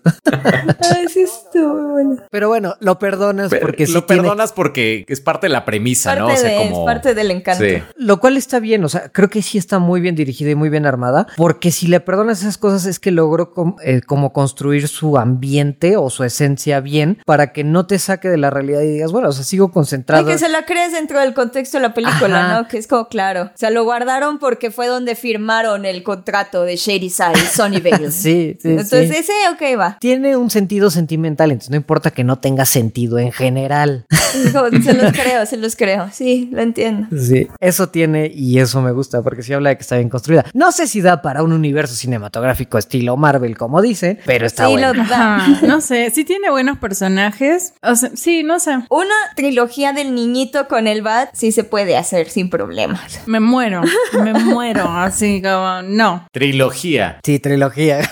No quieres nada, Beca. Una nieve de limón. Con solo el niñito y el bat. 90 minutos de el niñito y el bat golpeando tres veces en tres películas. Pero bueno, lo chido de esta película fue que realmente sí supieron como encontrar un balance entre lo campi, entre no tomárselo tan en serio. Y la que no sabemos si lo hizo o no lo hizo bien fue Space Jam, que también es un concepto así como súper, súper ridículo, pero tiene el potencial de hacer algo bien, ¿no? Entonces, ¿a ustedes qué tal les pareció? Ay, a mí, la verdad es que me aburrió muchísimo, muchísimo. Sí la fui a ver al cine y dije, qué bonito, voy a llegar. Es más, fue la primera vez que volví al cine VIP porque tenía como descuentos y así. Ay, bueno, acá. Ah, sí, sí. Bueno, yo saqué Restregándonos su todos mis privilegio. cupones. No, no, no. Saqué todos mis cupones, así como. Ah. Y le dije, a ver, ¿para qué me alcanza con esto? No, y, y la verdad ¿Para es qué me que- alcanza con esto y un billete de 500? Tengo tres billetes de 500 que puedo utilizar libremente. ¿Para qué me alcanzará? Si no es suficiente, tengo este anillo de diamantes, tengo otros tres en la casa. Y esta tarjeta negra, que, que- ¿para qué me alcanza? No, no, no, no, no. Sí fui con descuento. Por supuesto que no se puede pagar eso, chicos. Este, el punto es que. Ay, por favor. No, el punto es que. mm, que ni en VIP O sea, eso es la- lo único. El punto, lo que te estoy contando esto porque el punto es que eso fue lo bueno de, de mi ida al cine, porque la película me aburrió muchísimo y estaba ahí como cómoda, entonces estaba como para dormir. Don Cheadle me pareció espantoso, así lo peor que he visto. Los animalitos, o sea, los Looney Tunes y Los así. animalitos. Bueno, bueno, los dibujitos, este, me gustaron, así, pero el equipo, por ejemplo, malo, no, no se compara en nada a lo de la primera película y no, no me gustó tanto. Sí, me pareció muy aburrida, chicos. Yo también me aburrí muchísimo, pero muchísimo. Es que, o sea, creo que me reí con un chiste nada más como en toda la cinta. Creo que es, o sea, como que todo va muy rápido. Sentí que, por ejemplo, o sea, le intentaron dar como más, más contexto, como más historia a una premisa que es absurda, pero creo que no le salió. Creo que ese es el problema. Que, por ejemplo, en la 1 sabía que era una premisa, pues, absurda y de repente tienes a Bill Murray diciendo, ah, pues es que soy amigo del productor y por Sí. eso me puso aquí, ¿no? Entonces ya como, Sí, exacto. ah, ok, bueno, pero aquí no sucedió esto. De repente tenías esta, esta trama del hijo y el papá. Entonces creo que no funciona bien con las reglas que la propia película te plantea. Aparte que LeBron se me hizo que es un hígado de persona. Al menos yo así como lo detesté en Sí. cada una de sus apariciones. Entonces, sí, no, no, la verdad es que sí me aburrí bastante y sí se me hizo en general una muy mala película. Especialmente porque Warner ya tiene como mucha, pero mucha experiencia con los multiversos de sus contenidos. O sea, desde los 50 anda haciendo como pequeñas animaciones donde se burla de los actores que tiene, el que ha contratado y demás. Y ya lo ha hecho bien con cosas como Lego, la primera película de Lego, que le salen cosas súper chidas. Y aquí creo que peca de que pues no le salió tan bien. O sea, incluso creo que en Ready Player One está mejor integrada la forma en la que juegan con las referencias y con las cosas. Porque, o sea, seamos sinceros, esta película es de eso. O sea, trata básicamente de venderte HBO Max. O sea, es lo que quiere que te digan, como Ajá. tienen todo Casi, esto. casi, sí. Y está bien, lo pueden, lo pueden hacer porque tienen un montón, sí tienen un montón de cosas, pero, o sea, siento que si ya lo van a hacer, que al menos hagan como una historia entretenida y divertida donde las referencias sí estén padres, porque siento que ya los Looney Tunes ya no son lo que eran y no sé si siento que tal vez a los niños pequeños, pequeños, sí les vaya a gustar y les vaya a interesar y se vayan a divertir, pero estas como apariciones de repente en Casablanca, o los drogos de la naranja mecánica, o Pennywise, y también los zombies de, bueno, los White Walkers de Game of Thrones, yo las aprecio muchísimo, me gustaron muchísimo las, los easter Ajá. Rick and Morty, ajá. Sí, ajá. Y también la Liga de la Justicia Ilimitada, cuando aparece, es como, oh. Dios. Pero, ok, eso es como para mí. Y luego sí hay como una demarcación bien delimitada sobre cuáles son las bromas para los niños o enfocadas como para sorprender a los niños chiquitos. Pero sí, o sea, ese fue como mi mayor tema con esta película, que realmente no le pedimos, nunca le pedimos que sea buena, solo le pedimos que haga buenos crossovers y... O que, o que sea entretenida. Que sea entretenida, ándale. Ajá, buenos crossovers y entretenida y ya. Y no entregó eso. Y ya. O sea, sí, es como no esperaba nada de ti y aún lograste decepcionarme. Sí. sí, a mí me pasa lo mismo porque, como dices, Go, la primera tiene una premisa muy sencilla y pues, bueno, a, a mí sí me entretiene la primera, me parece divertida. Este, no te voy a decir que es una maravillosa película, pero a mí me divierte mucho y esta siento que como que trataron de hacer demasiadas cosas entre lo que dices, que trataron de complicar un poquito la trama y en el proceso creo que, como dices, hicieron que LeBron James se viera insoportable porque, no sé, de pronto leí alguna, porque busqué si era la familia de LeBron James, que claramente no, pero sí, sí había varios que ¿El se niño quejaban. no es su hijo? No, no, no son sus hijos. Ah, yo, esa sí la compré. Dije, no, es que, o sea, es que como actor lo debes odiar, entonces. Entiendo que ni la esposa ni el otro hermano eran hijos, no eran familia de LeBron James, porque la verdad no sé nada de eso, no, no sigo deportes ni nada, ni sé cómo es LeBron James. Y muchos dijeron, ¿qué onda? O sea, Tal vez es en ir a Lebron. podría no ser LeBron James y yo no lo sabría. Sí, no, yo, yo igual, yo igual. Entonces me puse a buscar si era un hígado y no, o sea, al parecer tiene un carisma eléctrico y pues simplemente no- Eléctrico. ¿En serio? Sí. O sea, ¿tiene carisma él? Al parecer tiene mucho carisma, o sea que lo Órale. pusieron como, pues como un Bueno, eso decía un lugar donde leí, tampoco Una sé, ¿no? página de deportes que lo ama. La página lebron.com. sí, eso decía lebron.com fans. Pero no sé, y luego sí es como un comercialote sin excusas, o sea, porque sí, como dice Beca, a mí sí me gustaron también algunas de las referencias, otras, ¿no? Sí creo que la escena de Mad Max del coyote, eh, o sea, Está increíble. Puta. sí. Esa es buenísima. Creo que es lo mejor de la película. sí le da tres puntos a esta película. Sí, es- está increíble. Es preciosísima. O sea, en esos segundos sí me estaba riendo. Yo, ¡ah! Con lo de Witness Me, Witness Me, con esos güeyes locos. me encantó. Esa escena sí me encantó. Pero fuera de eso, hubo muchas re- referencias que ni siquiera son referencias. Son tal cual, este, easter eggs. Ajá, Cameos. easter eggs, cameos, no sé, medio gratuitos. Es que creo que da para eso a lo mejor, ¿no? Como hacer mini cortos de los Looney Tunes en situaciones como, ay, como esas. Sí. Es que los Looney Tunes sí son eso. O sea, sí son muy de. Sus mejores cortos son cortos. Son cortos. Exacto, pero ¿sabes qué hubiera estado bueno? Como dices, Beca, en, ya lo habían hecho antes. En Lego Movie te vas metiendo en distintos mundos y lo exploran bien y cada mundo es distinto y ves el, el consejo de la Liga de la Justicia, todos héroes Con Gandalf. super, super deicos y Gandalf. Y dices, esas son como buenas referencias en que metieron un personaje distinto a otro mundo. Y si hubiera sido a lo mejor meter los Looney Tunes a otros mundos y ver cómo se comportan, pero o sea, bien, no en escenitas de 30 segundos, porque la que más duró, ¿cuál fue? La de DC, ¿no? La de la Liga de la Justicia. Sí me gustó mucho al inicio cómo sale todo dibujado. Ni hablan, ¿verdad? O sea, no habla la Liga de la Justicia No, para nada nada. más los. No, No, salen. No, sí, No, sí salen. No, sí sale. salen todos. Ay, ¿en qué momento? Ya te estabas durmiendo. Al final, al final, final, o sea, cuando paran el tren realmente, es Superman el que paró el tren. Ah, 啊 Y pero Daffy está como, bueno, el pato Lucas está como, pero yo lo hice y está atrás Superman y cuando voltean está toda la Liga de la Justicia viéndolo feo. Ah, sí, cierto. Sí, sí, sí. Pero o sea, ni siquiera interactúan así como cruzan Ajá. una palabra, como algo. Digo, ahí sí que les costaba. O sea, ¿qué tanto de presupuesto les costaba como que interactuaran un poquito con esos otros mundos, no? Bueno, pero recrearon el inicio de Wonder Woman 84 con Lola Bonnie. También estuvo padre. Ah, ese también está bonito. Estuvo chido, sí, sí, sí. Ese estuvo chido. muy bien integrado. Sí, sí, sí. Y aparte, en el estilo cómic, estuvo bonita la animación. Ajá. Sí, sí, sí. Eso se vio muy padre. O sea, si, hubiera sido, si hubieran sido todos los cameos así, pues creo que sería otra cosa, porque también entiendo que pues, los niños de ahora no conocen quiénes son los Looney Tunes. Los Looney Tunes dejaron de ser también relevantes hace un ratote, ¿no? Eso les quería preguntar. No, yo no tengo tanta relación con niños, la verdad, pero no sé, o sea, yo cuando era chica sí los miraba. También, por ejemplo, Tommy Jerry, cosas así. Yo no sé si hay niños que ven los Looney Tunes ahora, o sea, que ven así a Bugs Bunny. No sé. La cosa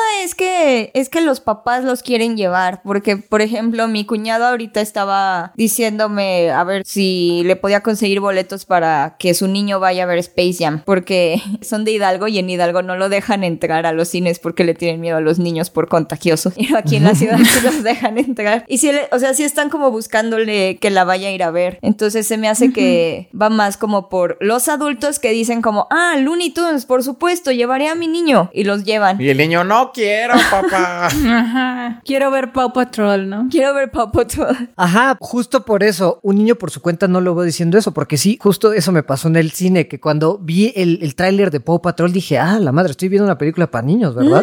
Porque sí, cuando eh, no tenía ni idea de la existencia de la película de Paw Patrol, pero sé que es un fenómeno mundial de niveles desproporcionados entre los niños. Sí, de hecho, el niño, el pequeño hijo de mi cuñado, sí lo que quiere ir a ver es Paw Patrol. Porque sí es, muy gracioso. Eso porque sí. sí le pregunta, ¿ya vamos a ver Paw Patrol, papi? Y él es como, no, primero te voy a llevar a ver Space Jam. Y él así como, no es, entonces no es Paw Patrol.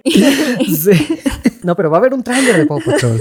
Lo que sí es que sabes que hace como cinco años, yo creo, hubo una serie animada de los Looney Tunes que estaba muy buena. Sí. Y sí tuvo ¿Ah, sí? como varias como repeticiones ahí en Cartoon Network y la pasaban y la pasaban y la pasaban. Entonces, igual como niños tipo 13 años, o sea, por ejemplo, a Leo sí le tocó como ver bien esa y sí le gustaba mucho. De hecho, estaba muy buena. O sea, sí realmente era como sitcom. Pero la cancelaron. Ajá, o sea, supongo ¿sí? que no tuvo mucho éxito porque pues la cancelaron después de una temporada, pero realmente estaba muy buena. Creo que es de lo mejor que he visto de los Looney Tunes. Hiciera como, como renovarlos como para una nueva generación. O sea, digo, supongo que no les funcionó, pero, pero, pero estaba muy bueno. Estaba muy buena, la verdad. ¿Nunca han visto el de Pato Lucas el hechicero? Oh, es buenísimo. Es buenísimo. Pato Lucas el hechicero. Yo siento que Pato Lucas es como mi favorito de los Looney Tunes. Pato Lucas y el monstruo rojo que se me olvida siempre cómo se llama. Gossamer. Son, Gossamer. Son mis favoritos. Y de hecho, en, en la nueva serie que tú dices, Gossamer tiene un Una canción. show. Ajá, una canción en el show de talentos que canta súper bonito. Sí. De en verano, no sé qué. Y como, oh, En septiembre. En septiembre. Al caer. Sí, está, es está- está muy buenísimo. De hecho, sospecho que por eso pusieron como a Gossamer en, en- como en el equipo principal en esta, porque en los de antes no era, pues no era tan relevante y en esta nueva serie lo hicieron como mucho más relevante, ¿no? Sí, es que la verdad siento que los spin-offs como de terror con los monstruos son los mejores que tienen los Looney Tunes. Así, el pato Lucas detective de vampiros y cositas así y entrando a casas y caras. Y el, el otro que es como el,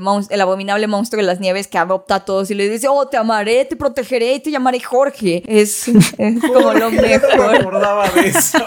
Son como los mejores. Ay, no salen en Space Jam. Bueno, Gossamer sí. Vamos a ver, sí. Sí, o sea, pero por ejemplo, los cambios tampoco los disfruté tanto porque creo que las mejores escenas las vi en el tráiler, así cuando van Ajá. llegando como al partido y en la película se ven exactamente igual, o sea, no son Sí. escenas más largas, son es exactamente la misma escena que ya vi en el tráiler, entonces como que yo sí esperaba pues a lo mejor ver un poquito más, pero realmente es lo único. Entonces, cuando estás viendo el juego, a mí como que me distraía así como entre que estaba viendo como quienes estaban ahí en, en las gradas, como viendo los cameos y el juego, Mm, entonces como que ni se disfrutan tampoco tanto todas esas referencias. Que justo es creo que lo que estaba tratando de hacer Warner, porque, o sea, había creo que más foco a la audiencia que además les dieron, o sea, no todos tenían buenos trajes, era como gente vestida haciendo cosplay muy casero de, de- o sea, el de It, Sí. los de los White Walkers, o sea, no era como que vieras a los White Walkers que viste en Game of Thrones, era pues gente disfrazada. No, pero como que los que sí les daban como más enfoque, sí se veían mejorcitos. También es como que cuando pasaban nada más y se veían así como de videojuego, justamente como todos tiesos y con dos movimientos y la misma expresión todo el tiempo. Sí, o sea, es que los grabaron haciendo dos movimientos y ya ese lo repetían en todas las escenas de close-ups. Sí. Entonces veías a la máscara haciendo ¡Woo! ¡Woo! todo el tiempo. Yo pensé que habían contratado un tipo. Tú vas a hacer la máscara y le vas a hacer "Woo, woo", cada 5 o Sí. 10 segundos. A mí lo que se me hizo raro fue que Al Rhythm quisiera como el reconocimiento de cosas horribles como Batman vs. Superman y así. Ajá. Así como de yo que les traje Batman vs. Superman. Yo fui el del Snyder Cut. Es como... mm. Pues yo creo que era el punto, ¿no? Como decirte, mira, es el malo, tiene mal gusto y... Es una Yo- mente maestra del, del mal. Ajá. Es como irónico que ha- hagan esta, esto de que las nuevas películas están siendo construidas por algoritmos o las decisiones las están tomando cuando se siente una película tan hecha por algoritmo, tan hecha como por estudios de mercado de tenemos que meter 30 segundos de Matrix y otros 20 de DC y otros tal de tal. O sea, esta película tiene seis escritores. Vienen seis escritores citados en el guion. Eso jamás dice nada bueno. O sea, es- necesitamos a seis personas dedicadas a escribir como para poder amarrar todas estas propiedades intelectuales y meterlas así, pum, pum, pum, atascar una película para que se vea bien y vean lo grandioso que es Warner. Ay, y es un poquito triste porque yo sí estaba al principio, sí dije como, ah, miren, le quieren dar un poquito más de sentido o más de profundidad a la historia, ¿no? Con LeBron que tiene que aprender que no todo tiene que ser como lo fue en su niñez, ¿no? Y que tiene que aprender también a dejar ir y a soltar y a confiar y a... y a no ser un hígado de persona. Exactamente, porque es un hígado de persona. Es que aparte, o sea, me parece tonto que vuelvan a jugar con el concepto de basquetbolista famoso estelariza una película, porque eso solo funciona en Space Jam una vez. O sea, y nada más, porque en los 90 hubo un furor extraño por basquetbolistas como Michael Jordan y Shaquille O'Neal. Exacto, exacto. Que ya pasó, ya pasó, no volvió. Exacto, a mí me generó como una duda muy grande, así como la de los Looney Tunes, es como, ¿de verdad LeBron James es tan famoso? Porque yo recuerdo que incluso antes de ver eh, la primera de Space Jam, yo ya sabía quién era Michael Jordan, ¿no? O sea, creo que era muy famoso incluso entre niños y no, no, no recuerdo muy bien por qué sabía eso, pero, y obviamente ubico el nombre de LeBron James porque no vivo en una burbuja, pero como decía Nepal recién, podría pasar por enfrente mío y no lo reconocería en mi vida, ¿sabes? Como- Pero es que no llega al nivel de superestrella Sí. de Michael Jordan. O sea, creo que actualmente Michael Jordan, no sé, creo que sigue valiendo cuatro veces más en, en cantidad de, de dinero que genera que LeBron James, porque él por alguna razón salió a la cultura popular y quedó en la mente de todos. Era, era una superestrella aunque no te gustara el básquetbol. Y aquí es como es que, que sí aparecía en todas partes, ¿no? O sea, algo así me acuerdo de haber visto Fue su muy cara en raro. todos lados. Sí, era muy bueno, que. LeBron sale en los jóvenes titanes, ¿eh? En acción. ¿Ah, sí? Sí, o sea, sí, o sea, sí le pregunté a, a este Leo. ¿Cómo? Ah, no, dice que se equivocó, que es Shaquille O'Neal. ¿Ves? Les dije, Shaquille O'Neal sí tiene el mismo Otro power noventero. star de Michael. Jordan, que sí. Está muy gracioso porque no, sí salió. Y, no, papá, era Shaquille O'Neal. Ah, perdón, no salió. Fa- Falta que dijeras, no, era Michael Jordan. Oye, también sabes que me dio así como súper cringe, este, cómo el estudio piensa que funciona la tecnología o que los niños perciben cómo funciona la tecnología, porque el hijo de, de este, de Michael Jordan iba a decir, el hijo de LeBron, así como, no sé, escaneaba a las personas con su nueva app del teléfono y así como... Ah, y una camarita widget, así como. Sí, no, es como eso, es como así no funciona la... O es sea, que él era un super genio, ¿no? Es- Sí, pero así no funciona. Y los niños saben que así no funciona. O sea, cualquier niño tiene un iPad, o sea, cuatro años, Sí. cinco años, y, y saben que no funciona de esa manera. Aquí los niños van a ser como, eh, well, actually, en realidad eso no lo permite el hardware de un iPad común y corriente. Lo que necesitaría ese artefacto para funcionar sería. Sí, no, no les va a funcionar. Pero por otro lado me gustó como lo de Box Bunny al principio de, de que es el único de Toon que no entró en otra franquicia y que no está como tratando de, de estar en otro mundo. Fue como, ah, miren, al principio estaba como padre, luego ya se piró y se fue y ya no volvieron a tocar el tema. Sí, exactamente. Ya no volvieron a tocar el tema, sí. Ajá, ese concepto estaba bueno. Hasta, hasta el momento sí. en el que se sacrifica Bob, que es exactamente lo mismo que hace en la 1. Entonces, Ajá. Sí. es como, eh. Yo pensé que iban a hacer algo como, ¿vieron la película de los Muppets? La Sí. 1 de las nuevas que salieron. O sea que Sí. sí. hablan acerca de que los Muppets ya no son relevantes y cómo se va juntando como el equipo de nuevo. Y me gustó mucho porque, o sea, yo ni siquiera era fan como de los Muppets. Sí. Y Ajá. cuando vi esas escenas lo construyeron tan bien que Está realmente sí te encariñas con los personajes. Y de hecho me encanta esa película. Entonces Sí. yo sentí que iban a hacer algo así cuando vi como lo de Box Bunny, como que era el único que queda en el, en el mundo de los Looney Tunes. Pero de repente como que van por los universos y, ah, vente, ahora le va, vente, ahora le va. Y nada más tenía una listita, ¿no? Y ya se terminó Sí. con Ajá. Lola. Fue como, ya. Sí, sí, Sí. sí, ese, ese se me hizo súper chafa. Sí. Fíjate que el principio de la película lo estaba disfrutando mucho y dije, esto me va a encantar, me va a gustar mucho, porque justo eso de, de, de Box Bunny, que ya fue el único que conservó su esencia y se mantuvo Toon y no cayó como a lo nuevo. Dije, a ver, a lo mejor van a explorar eso. Me recordó justo a lo de Muppet, a la de Muppet Movie, porque dije, bueno, pues a lo mejor van a explorar algo interesante y aprovechan para ir saltando en todos los universos de Warner nuevos, que son mucho más relevantes ahorita que los Looney Tunes. Pero no, solamente se fue al demonio la película en algún momento y ya. Es que, ¿sabes que El problema siento que, que, o sea, para mí, o sea, es que voy a volver a Lebron, perdón, pero es que te lo pintan como ¿Quién? que es... A Lebron. A Lebron. Ah, ah, ya, ya, ya. el- Ah, el que jue- juega fútbol. no, ese era Shaquille O'Neal. No, no, no, no, no. El punto es que, o sea, te lo pintan como mal y es como Box Bunny está tratando como de reunir a la familia y te presenta como estos conceptos que pueden salir bien y que pueden ser algo bonito, pero como este tipo está obsesionado como, no, esto no es básquetbol, esto no es básquetbol en serio, no sé qué. Estaba bien Y boomer, nunca- honestamente. Sí. Exacto, total. Y es que nunca rompe con ese papel. O sea, incluso están entrando al segundo tiempo del partido y él así como, es que no están jugando Y lo único que me pareció bonito, pero que sí me dio un poquito de risa, pero también se me hizo muy tonto, fue que entrara Michael B. Jordan. Es muy bueno. Eso chiste. fue lo que me hizo reír. Eso fue el mejor chiste, sí, probablemente el que me causó risa en serio. Ajá, sí, eso sí me gustó, pero se me hizo así como... ¿No les hizo risa eh, cuando se hace gordo Box Bunny como el del meme? A mí sí me dio mucha risa. ¿Cuándo pasa eso? Al principio No que se hace gordo, gordo como una pera, como el del meme, que está Box Bunny nada más, como es como un dank meme que nada más está como Box Bunny gordo. Ajá, sí, sí, lo ubico, pero no sé cuándo pasó eso en la película. No registro. Justo cuando están eh, peleándose por la temporada de, de casa, de conejos, Mm, ahí. ya. Sí, sí, sí, sí, sí. Pero ¿sabes qué tiene eso con los otros chistes? O sea, que de pronto siento que están hipersaturados de cosas. Hay un momento en el que Box Bunny, como en la primera, dibujan un, un túnel y pues la clásica de que va hacia el túnel y no sabe que es un Y el dibujo segundo y no, choca, ajá. ¿no? Pero acá pasa lo mismo, dibuja un túnel y pasa por ahí, pero luego otro tipo explota y de pronto caen cosas de videojuegos y, y de pronto hay 10 mil puntos y efectos. O sea, como que cada chiste lo tenían que saturar de otras miles de cosas, al menos en el partido, que hubo cosas que de pronto, que, o sea, siento que no caché, tiene mucho ruido la película. Sí. Ajá, es, es que sí pasa todo eso, pero no sé, o sea, es como que, eh, exacto, ese creo que hacia ahí va. Pasan muchas cosas, pero seguís en, lo, en exactamente lo mismo. Esto no es básquetbol en serio.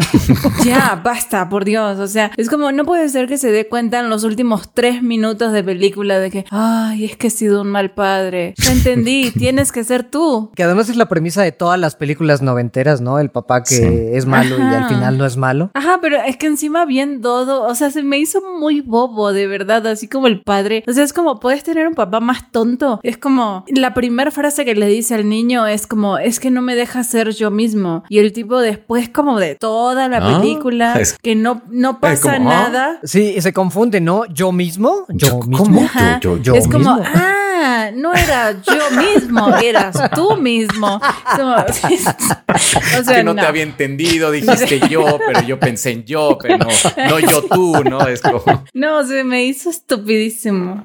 Siento que tiene tanto ruido la película que, o sea, por ejemplo, cuando empieza el partido de básquetbol, ya el mero, mero partido, como que ni te das cuenta cuando comienza, como que es súper anticlimático, porque Ajá. están como pajareando y de repente, pum, ya llegan como todos y llega como el escenario y todo. Y no sé si se me hizo como súper chava porque también una de mis partes favoritas de la 1 era como esta preparación de que todos iban como al Ajá. gran juego y eso me acuerdo Ajá. que me gustaba muchísimo y aquí fue como pues ya jugamos. Ah, sí, órale, vas. y entran. No, pero es que en la primera sí era como mucho como de, o sea, no sabemos jugar y esto no es básquetbol en serio, pero nos lo vamos a tomar en serio y lo vamos, a- vamos a intentar todo. Y acá es como que de verdad es como de, no sé, vamos a hacer lo que sea y así todos están dando vuelta. Parece que están en drogas todo el tiempo los Looney Tunes.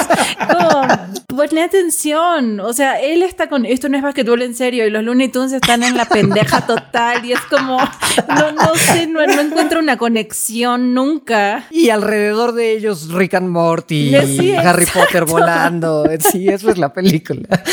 Los circuloides, eso fue una referencia que no esperaba. O sea, ¿vieron alguna vez la caricatura de los circuloides Sí. de Hanna Barbera? Así es como súper, súper viejita. Dije, órale, bueno, eso sí. No, pero tiene cosas que sí es como, ¿por qué? Yo vi a, a unas enfermeras de una película que se llama The Devil, que es como súper de culto, súper rara. Y ahí estaban, ahí andaban como cantando y bailando. Fue como, ¿pero por qué? Es que Warner tiró para todos lados. O sea, eran niños, adultos, adolescentes, viejos, todo. O tal vez uno de los seis escritores estaba encargado de las referencias. Tú, el más ñoño de todos. Tú eres el de las referencias. Agarra todas las películas de Warner y pon cosas. ¿Tienen que tener sentido? No, no, no. Tú pon cosas. Para nada. Y el ñoño se fue a los archivos más viejos que encontró y dijo, estas enfermeras y todo. Yo sí creo que lo escribió en algoritmo. ¿Cómo vieron lo del algoritmo, por cierto? Ay. Desde el nombre, ¿no? Algae Rhythm. Porque además es negro, ¿entiendes?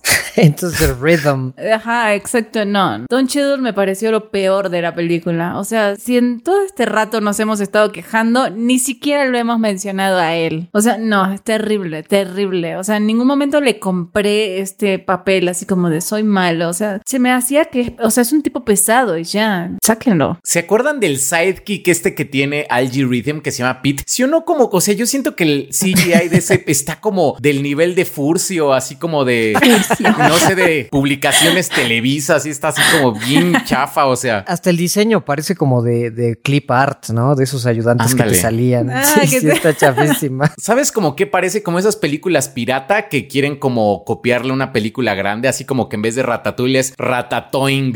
No sé cómo. Sí. Pero chafa todo alrededor de él, chafa sus motivaciones, chafa la actitud que tenía, chafa el equipo que formó, chafa su participación en el partido, sí, chafa, en general chafa. Bueno, los diseños de los Goon me gustaron. Los diseños están chidos. El que se volvía agua y, y fuego, Y fuego. estuvo padre. Ujú. Tuvo como una buena escena. A mí se me hizo el único interesante, justo porque era súper estúpido. Y también la mujer, la mujer víbora estaba padre. La víbora, ajá. Y la, la araña también. Pero siento que no les dieron como la profundidad brillaron. que requerían. Sí, Sí, no, no, se veían nada. bien nada más. Ujú. Sí, los diseños estaban padres, pero no, no eran como, como que les faltó los colores, ¿no? Como de los otros, para que resaltaran más, se vieran como más con presencia. Ajá, exacto. Pero fíjense que no, como que esto del villano, o sea, creo que el problema fue como en la junta esta que tienen en Warner, es como, además siento que Warner quedó mal, ¿no? Porque estaba LeBron, el algoritmo, el algoritmo vendiendo algo que no entendí muy bien que le vendía. Warner o sea, quería 3000. fama, nada más. Le estaba Sí. vendiendo Space Jam en realidad. Ajá, exacto. Literal. Pero además como la ejecutiva de Warner, así como, o sea, LeBron dijo así como, es que esto es una muy mala idea. Y la ejecutiva así como, tienes razón. Tiene- pero así... Pero no, le- no les encantó la escena cuando llega la ejecutiva y le llega un mail y dice como, el algoritmo tiene una idea para ti. Y ella, "Ah, A ver, a ver". con la notificación más grande del mundo. Porque eso pasa, claro, el algoritmo llega y te dice que tiene ideas para ti. Ay, no. Y es que encima como que en la misma escena, Don Cheadle y LeBron, como que, no, ambiente pesadísimo, la mala vibra de esa La sala. mala- No, no, no, no pude. No, no. Sí, eso sí tiene. O sea, ya al final que estás en el partido dices, güey, no le voy a ninguno. Sí. o sea, tal cual. Ni al niño, pues. Sí, que se suponía que era el carismático, sí. Sí. Que ahí sí contrataron actor porque no era el hijo de LeBron. Y Yo no sabía eso. O sea, yo dije, bueno, a lo mejor sí es como padre-hijo o algo así. O- no sé, sí pensé en un momento, no ubiqué al niño de ningún lado. A la actriz, a la, a la que hace de su esposa, sí, ella sale en Star Trek. Y es buena, es buena actriz, es, es, es famosita. Pero como que dije, bueno, a lo mejor sí es el hijo y por eso aguanta, no sé. No, no sé, no sé qué pensé. Como que la primera escena esa como de que grita pelota y em, está así como tienes que dar el máximo en la cancha. Uy, no, o sea, No, yo, yo lo googleé y pues es un niño deportista genérico. Está así como flaquito, en, o sea, juega básquetbol. Sí se fue a jugar básquetbol como el papá. Entonces, pues. ¿Les hubiera gustado un cameo real de Michael Jordan? Sí, yo creo que eso hubiera salvado la película. sí. Fanservice. el cambio de Michael B. Jordan fue divertido. Estuvo divertido. Es que la, la, la construcción de esa escena, de la tensión, la música, los Looney Tunes alocados por volver a ver al rey, era como, sí, sí hubiera sido genial. Sí, sí hubiera salvado la película, creo que hubiera valido todo la pena por ver a Michael Jordan. Pero como que lo convirtieron en un chiste, es como, sí me hizo reír porque me hicieron emocionar, pero... Sí, porque manejaron bien las expectativas. Ajá, exacto, porque jugaron con mis expectativas. Sí, pero después los odias. Ah, exacto. Es que sí estuvo muy bien construido, como dice la música. En serio sí me Ajá. emocionó y eso que, que realmente yo no soy fan del, del básquetbol, pero realmente sí me emocionó. Es como, ah, ¿a poco sí va a haber un cambio de Michael Jordan? O sea, digo, aunque sea, oye, no, yo ya no juego, yo ya regresé a jugar a béisbol o no sé a qué se dedique ahorita. Ajá, unas palabras Sí. de aliento. Yo ya soy rico, pero ya no necesito. Es que, ¿sabes qué? Si hubiera sido ese momento en el que entra Michael Jordan. ¿Por qué estás aquí? Ah, soy amiga del productor. Hubiera estado Eso. Ándale. o que mencionar el nombre de la película. No, no, no. Déjenselo al nuevo legado. O alguna cosa así súper ridícula. This is your new legacy. Ah, Junior, así Sí, el sí. name drop descarado. Que tampoco sé si al LeBron le hubiera parecido, ¿no? O sea, porque sí sería como Probablemente no, ¿eh? Sí. seguir exacto. diciendo que Michael Jordan es más que él, ¿no? Pero, Pero sí. pero sí lo es. Pero es que si hubiera sido una escena como a lo mejor de entra Michael Jordan y les da unas palabras de aliento y le dice como algo positivo, es como te paso la posta y como, Sí, no sí, sé, sí. a partir de ahí hubiera tenido algo de sentido que entonces empezaran a ganar y ya se empezaran como, como a salir todo bien. Sí. Pero como eso no pasó y de repente empezaron a ganar y era como, bueno, ok. La viejita me dio mucha, mucha risa en esta película porque la ponen como una viejita alcohólica y eso me dio mucha risa. Le dicen, y ella está tomando martinis a las 3 de la tarde. Mucha risa. Y ya cuando al final sí llega y sí resulta que sí logra hacer un tiro súper chido, también me dio mucha risa. Cuando llega con su andadera y después es como, ah, breakdance. Y cuando le dicen Notorious P.I.G., también me hizo reír. En el rap de. En el rap de Porky. No es tan bueno el rap de Porky, pero me hizo reír cuando le dijo Notorious P.I.G. Es como, oh, claro, lo lazo. En español no recuerdo cómo le dicen. ¿Y está bueno el rap en español? No, está, está chafita. También en inglés creo que está chafita. Sí. Ay, Space Jam. Pues sí, la verdad es que bastante, bastante decepcionante. Terrible película para mí en lo personal, pero bueno, déjenos en los comentarios ustedes qué opinan, si les gustó la película, si estamos mal, si somos Unos amargados. haters, unos amargados o qué. Pero bueno, nos vemos en 15 días para hablar de The Suicide Squad, que a esa, a esa fíjense que sí le traigo muchas ganas, o sea, con James Gunn atrás, la verdad es que sí, sí me llama. Y bueno, me, me llevo de tarea ver In the Heights y ahí vemos, bueno, la comentamos y vemos qué tal la nueva Batgirl. Va, hay que ver In the Heights entonces. In the Heights y The Suicide Squad, sí. Uh. Suena, suena que va a estar bueno. Le tengo mucha fe también a Suicide Squad. Los trailers me tienen súper comprada a mí. Yo no veo trailers, pero la verdad es que tengo, puse todas mis fichas y me voy a divertir. O sea, voy a eso. Y si no me divierto un montón, la voy a odiar. Pero no, estoy, estoy segura. O sea, tiene que divertirme no poco, un montón. No, un Un montón. montón. Sí, yo, yo siento que me voy a divertir muchísimo. Tengo las expectativas muy arriba con esa película. Ah, yo las tengo en medio realmente, o sea, porque siento que va a ser como otro Guardians of the Galaxy, que me gustó mucho Guardians of the Galaxy. De hecho, creo que es de mis películas favoritas de Marvel, pero ya existe Guardians of the Galaxy, entonces me gustaría ver algo. Claro, pero ese tono con DC. sí, igual, digo, o sea, mira, realmente voy con las ex- expectativas como en medio, lo cual es algo saludable para mí, porque eso indica que tengo más probabilidades de disfrutarla. Entonces, No sé, yo también le traigo muchas ganas. Ojalá, ojalá y no decepcione. Ojalá, ojalá. Ojalá no sea un Space Jam. No, no, no va a ser, no va a ser. O sea, es que como esa no hay dos, ¿eh? No. Y ahí nos sale este basquetbolista, este le, le, le, ¿qué? Le, le, Letron. Ay, le- ojalá le- salga Michael Jordan. Pero bueno, chicos, nos vemos en 15 días, así que vean todas. Nos llevamos tarea. Así que, bueno, nos vemos. Nos vemos. Bye. Adiós.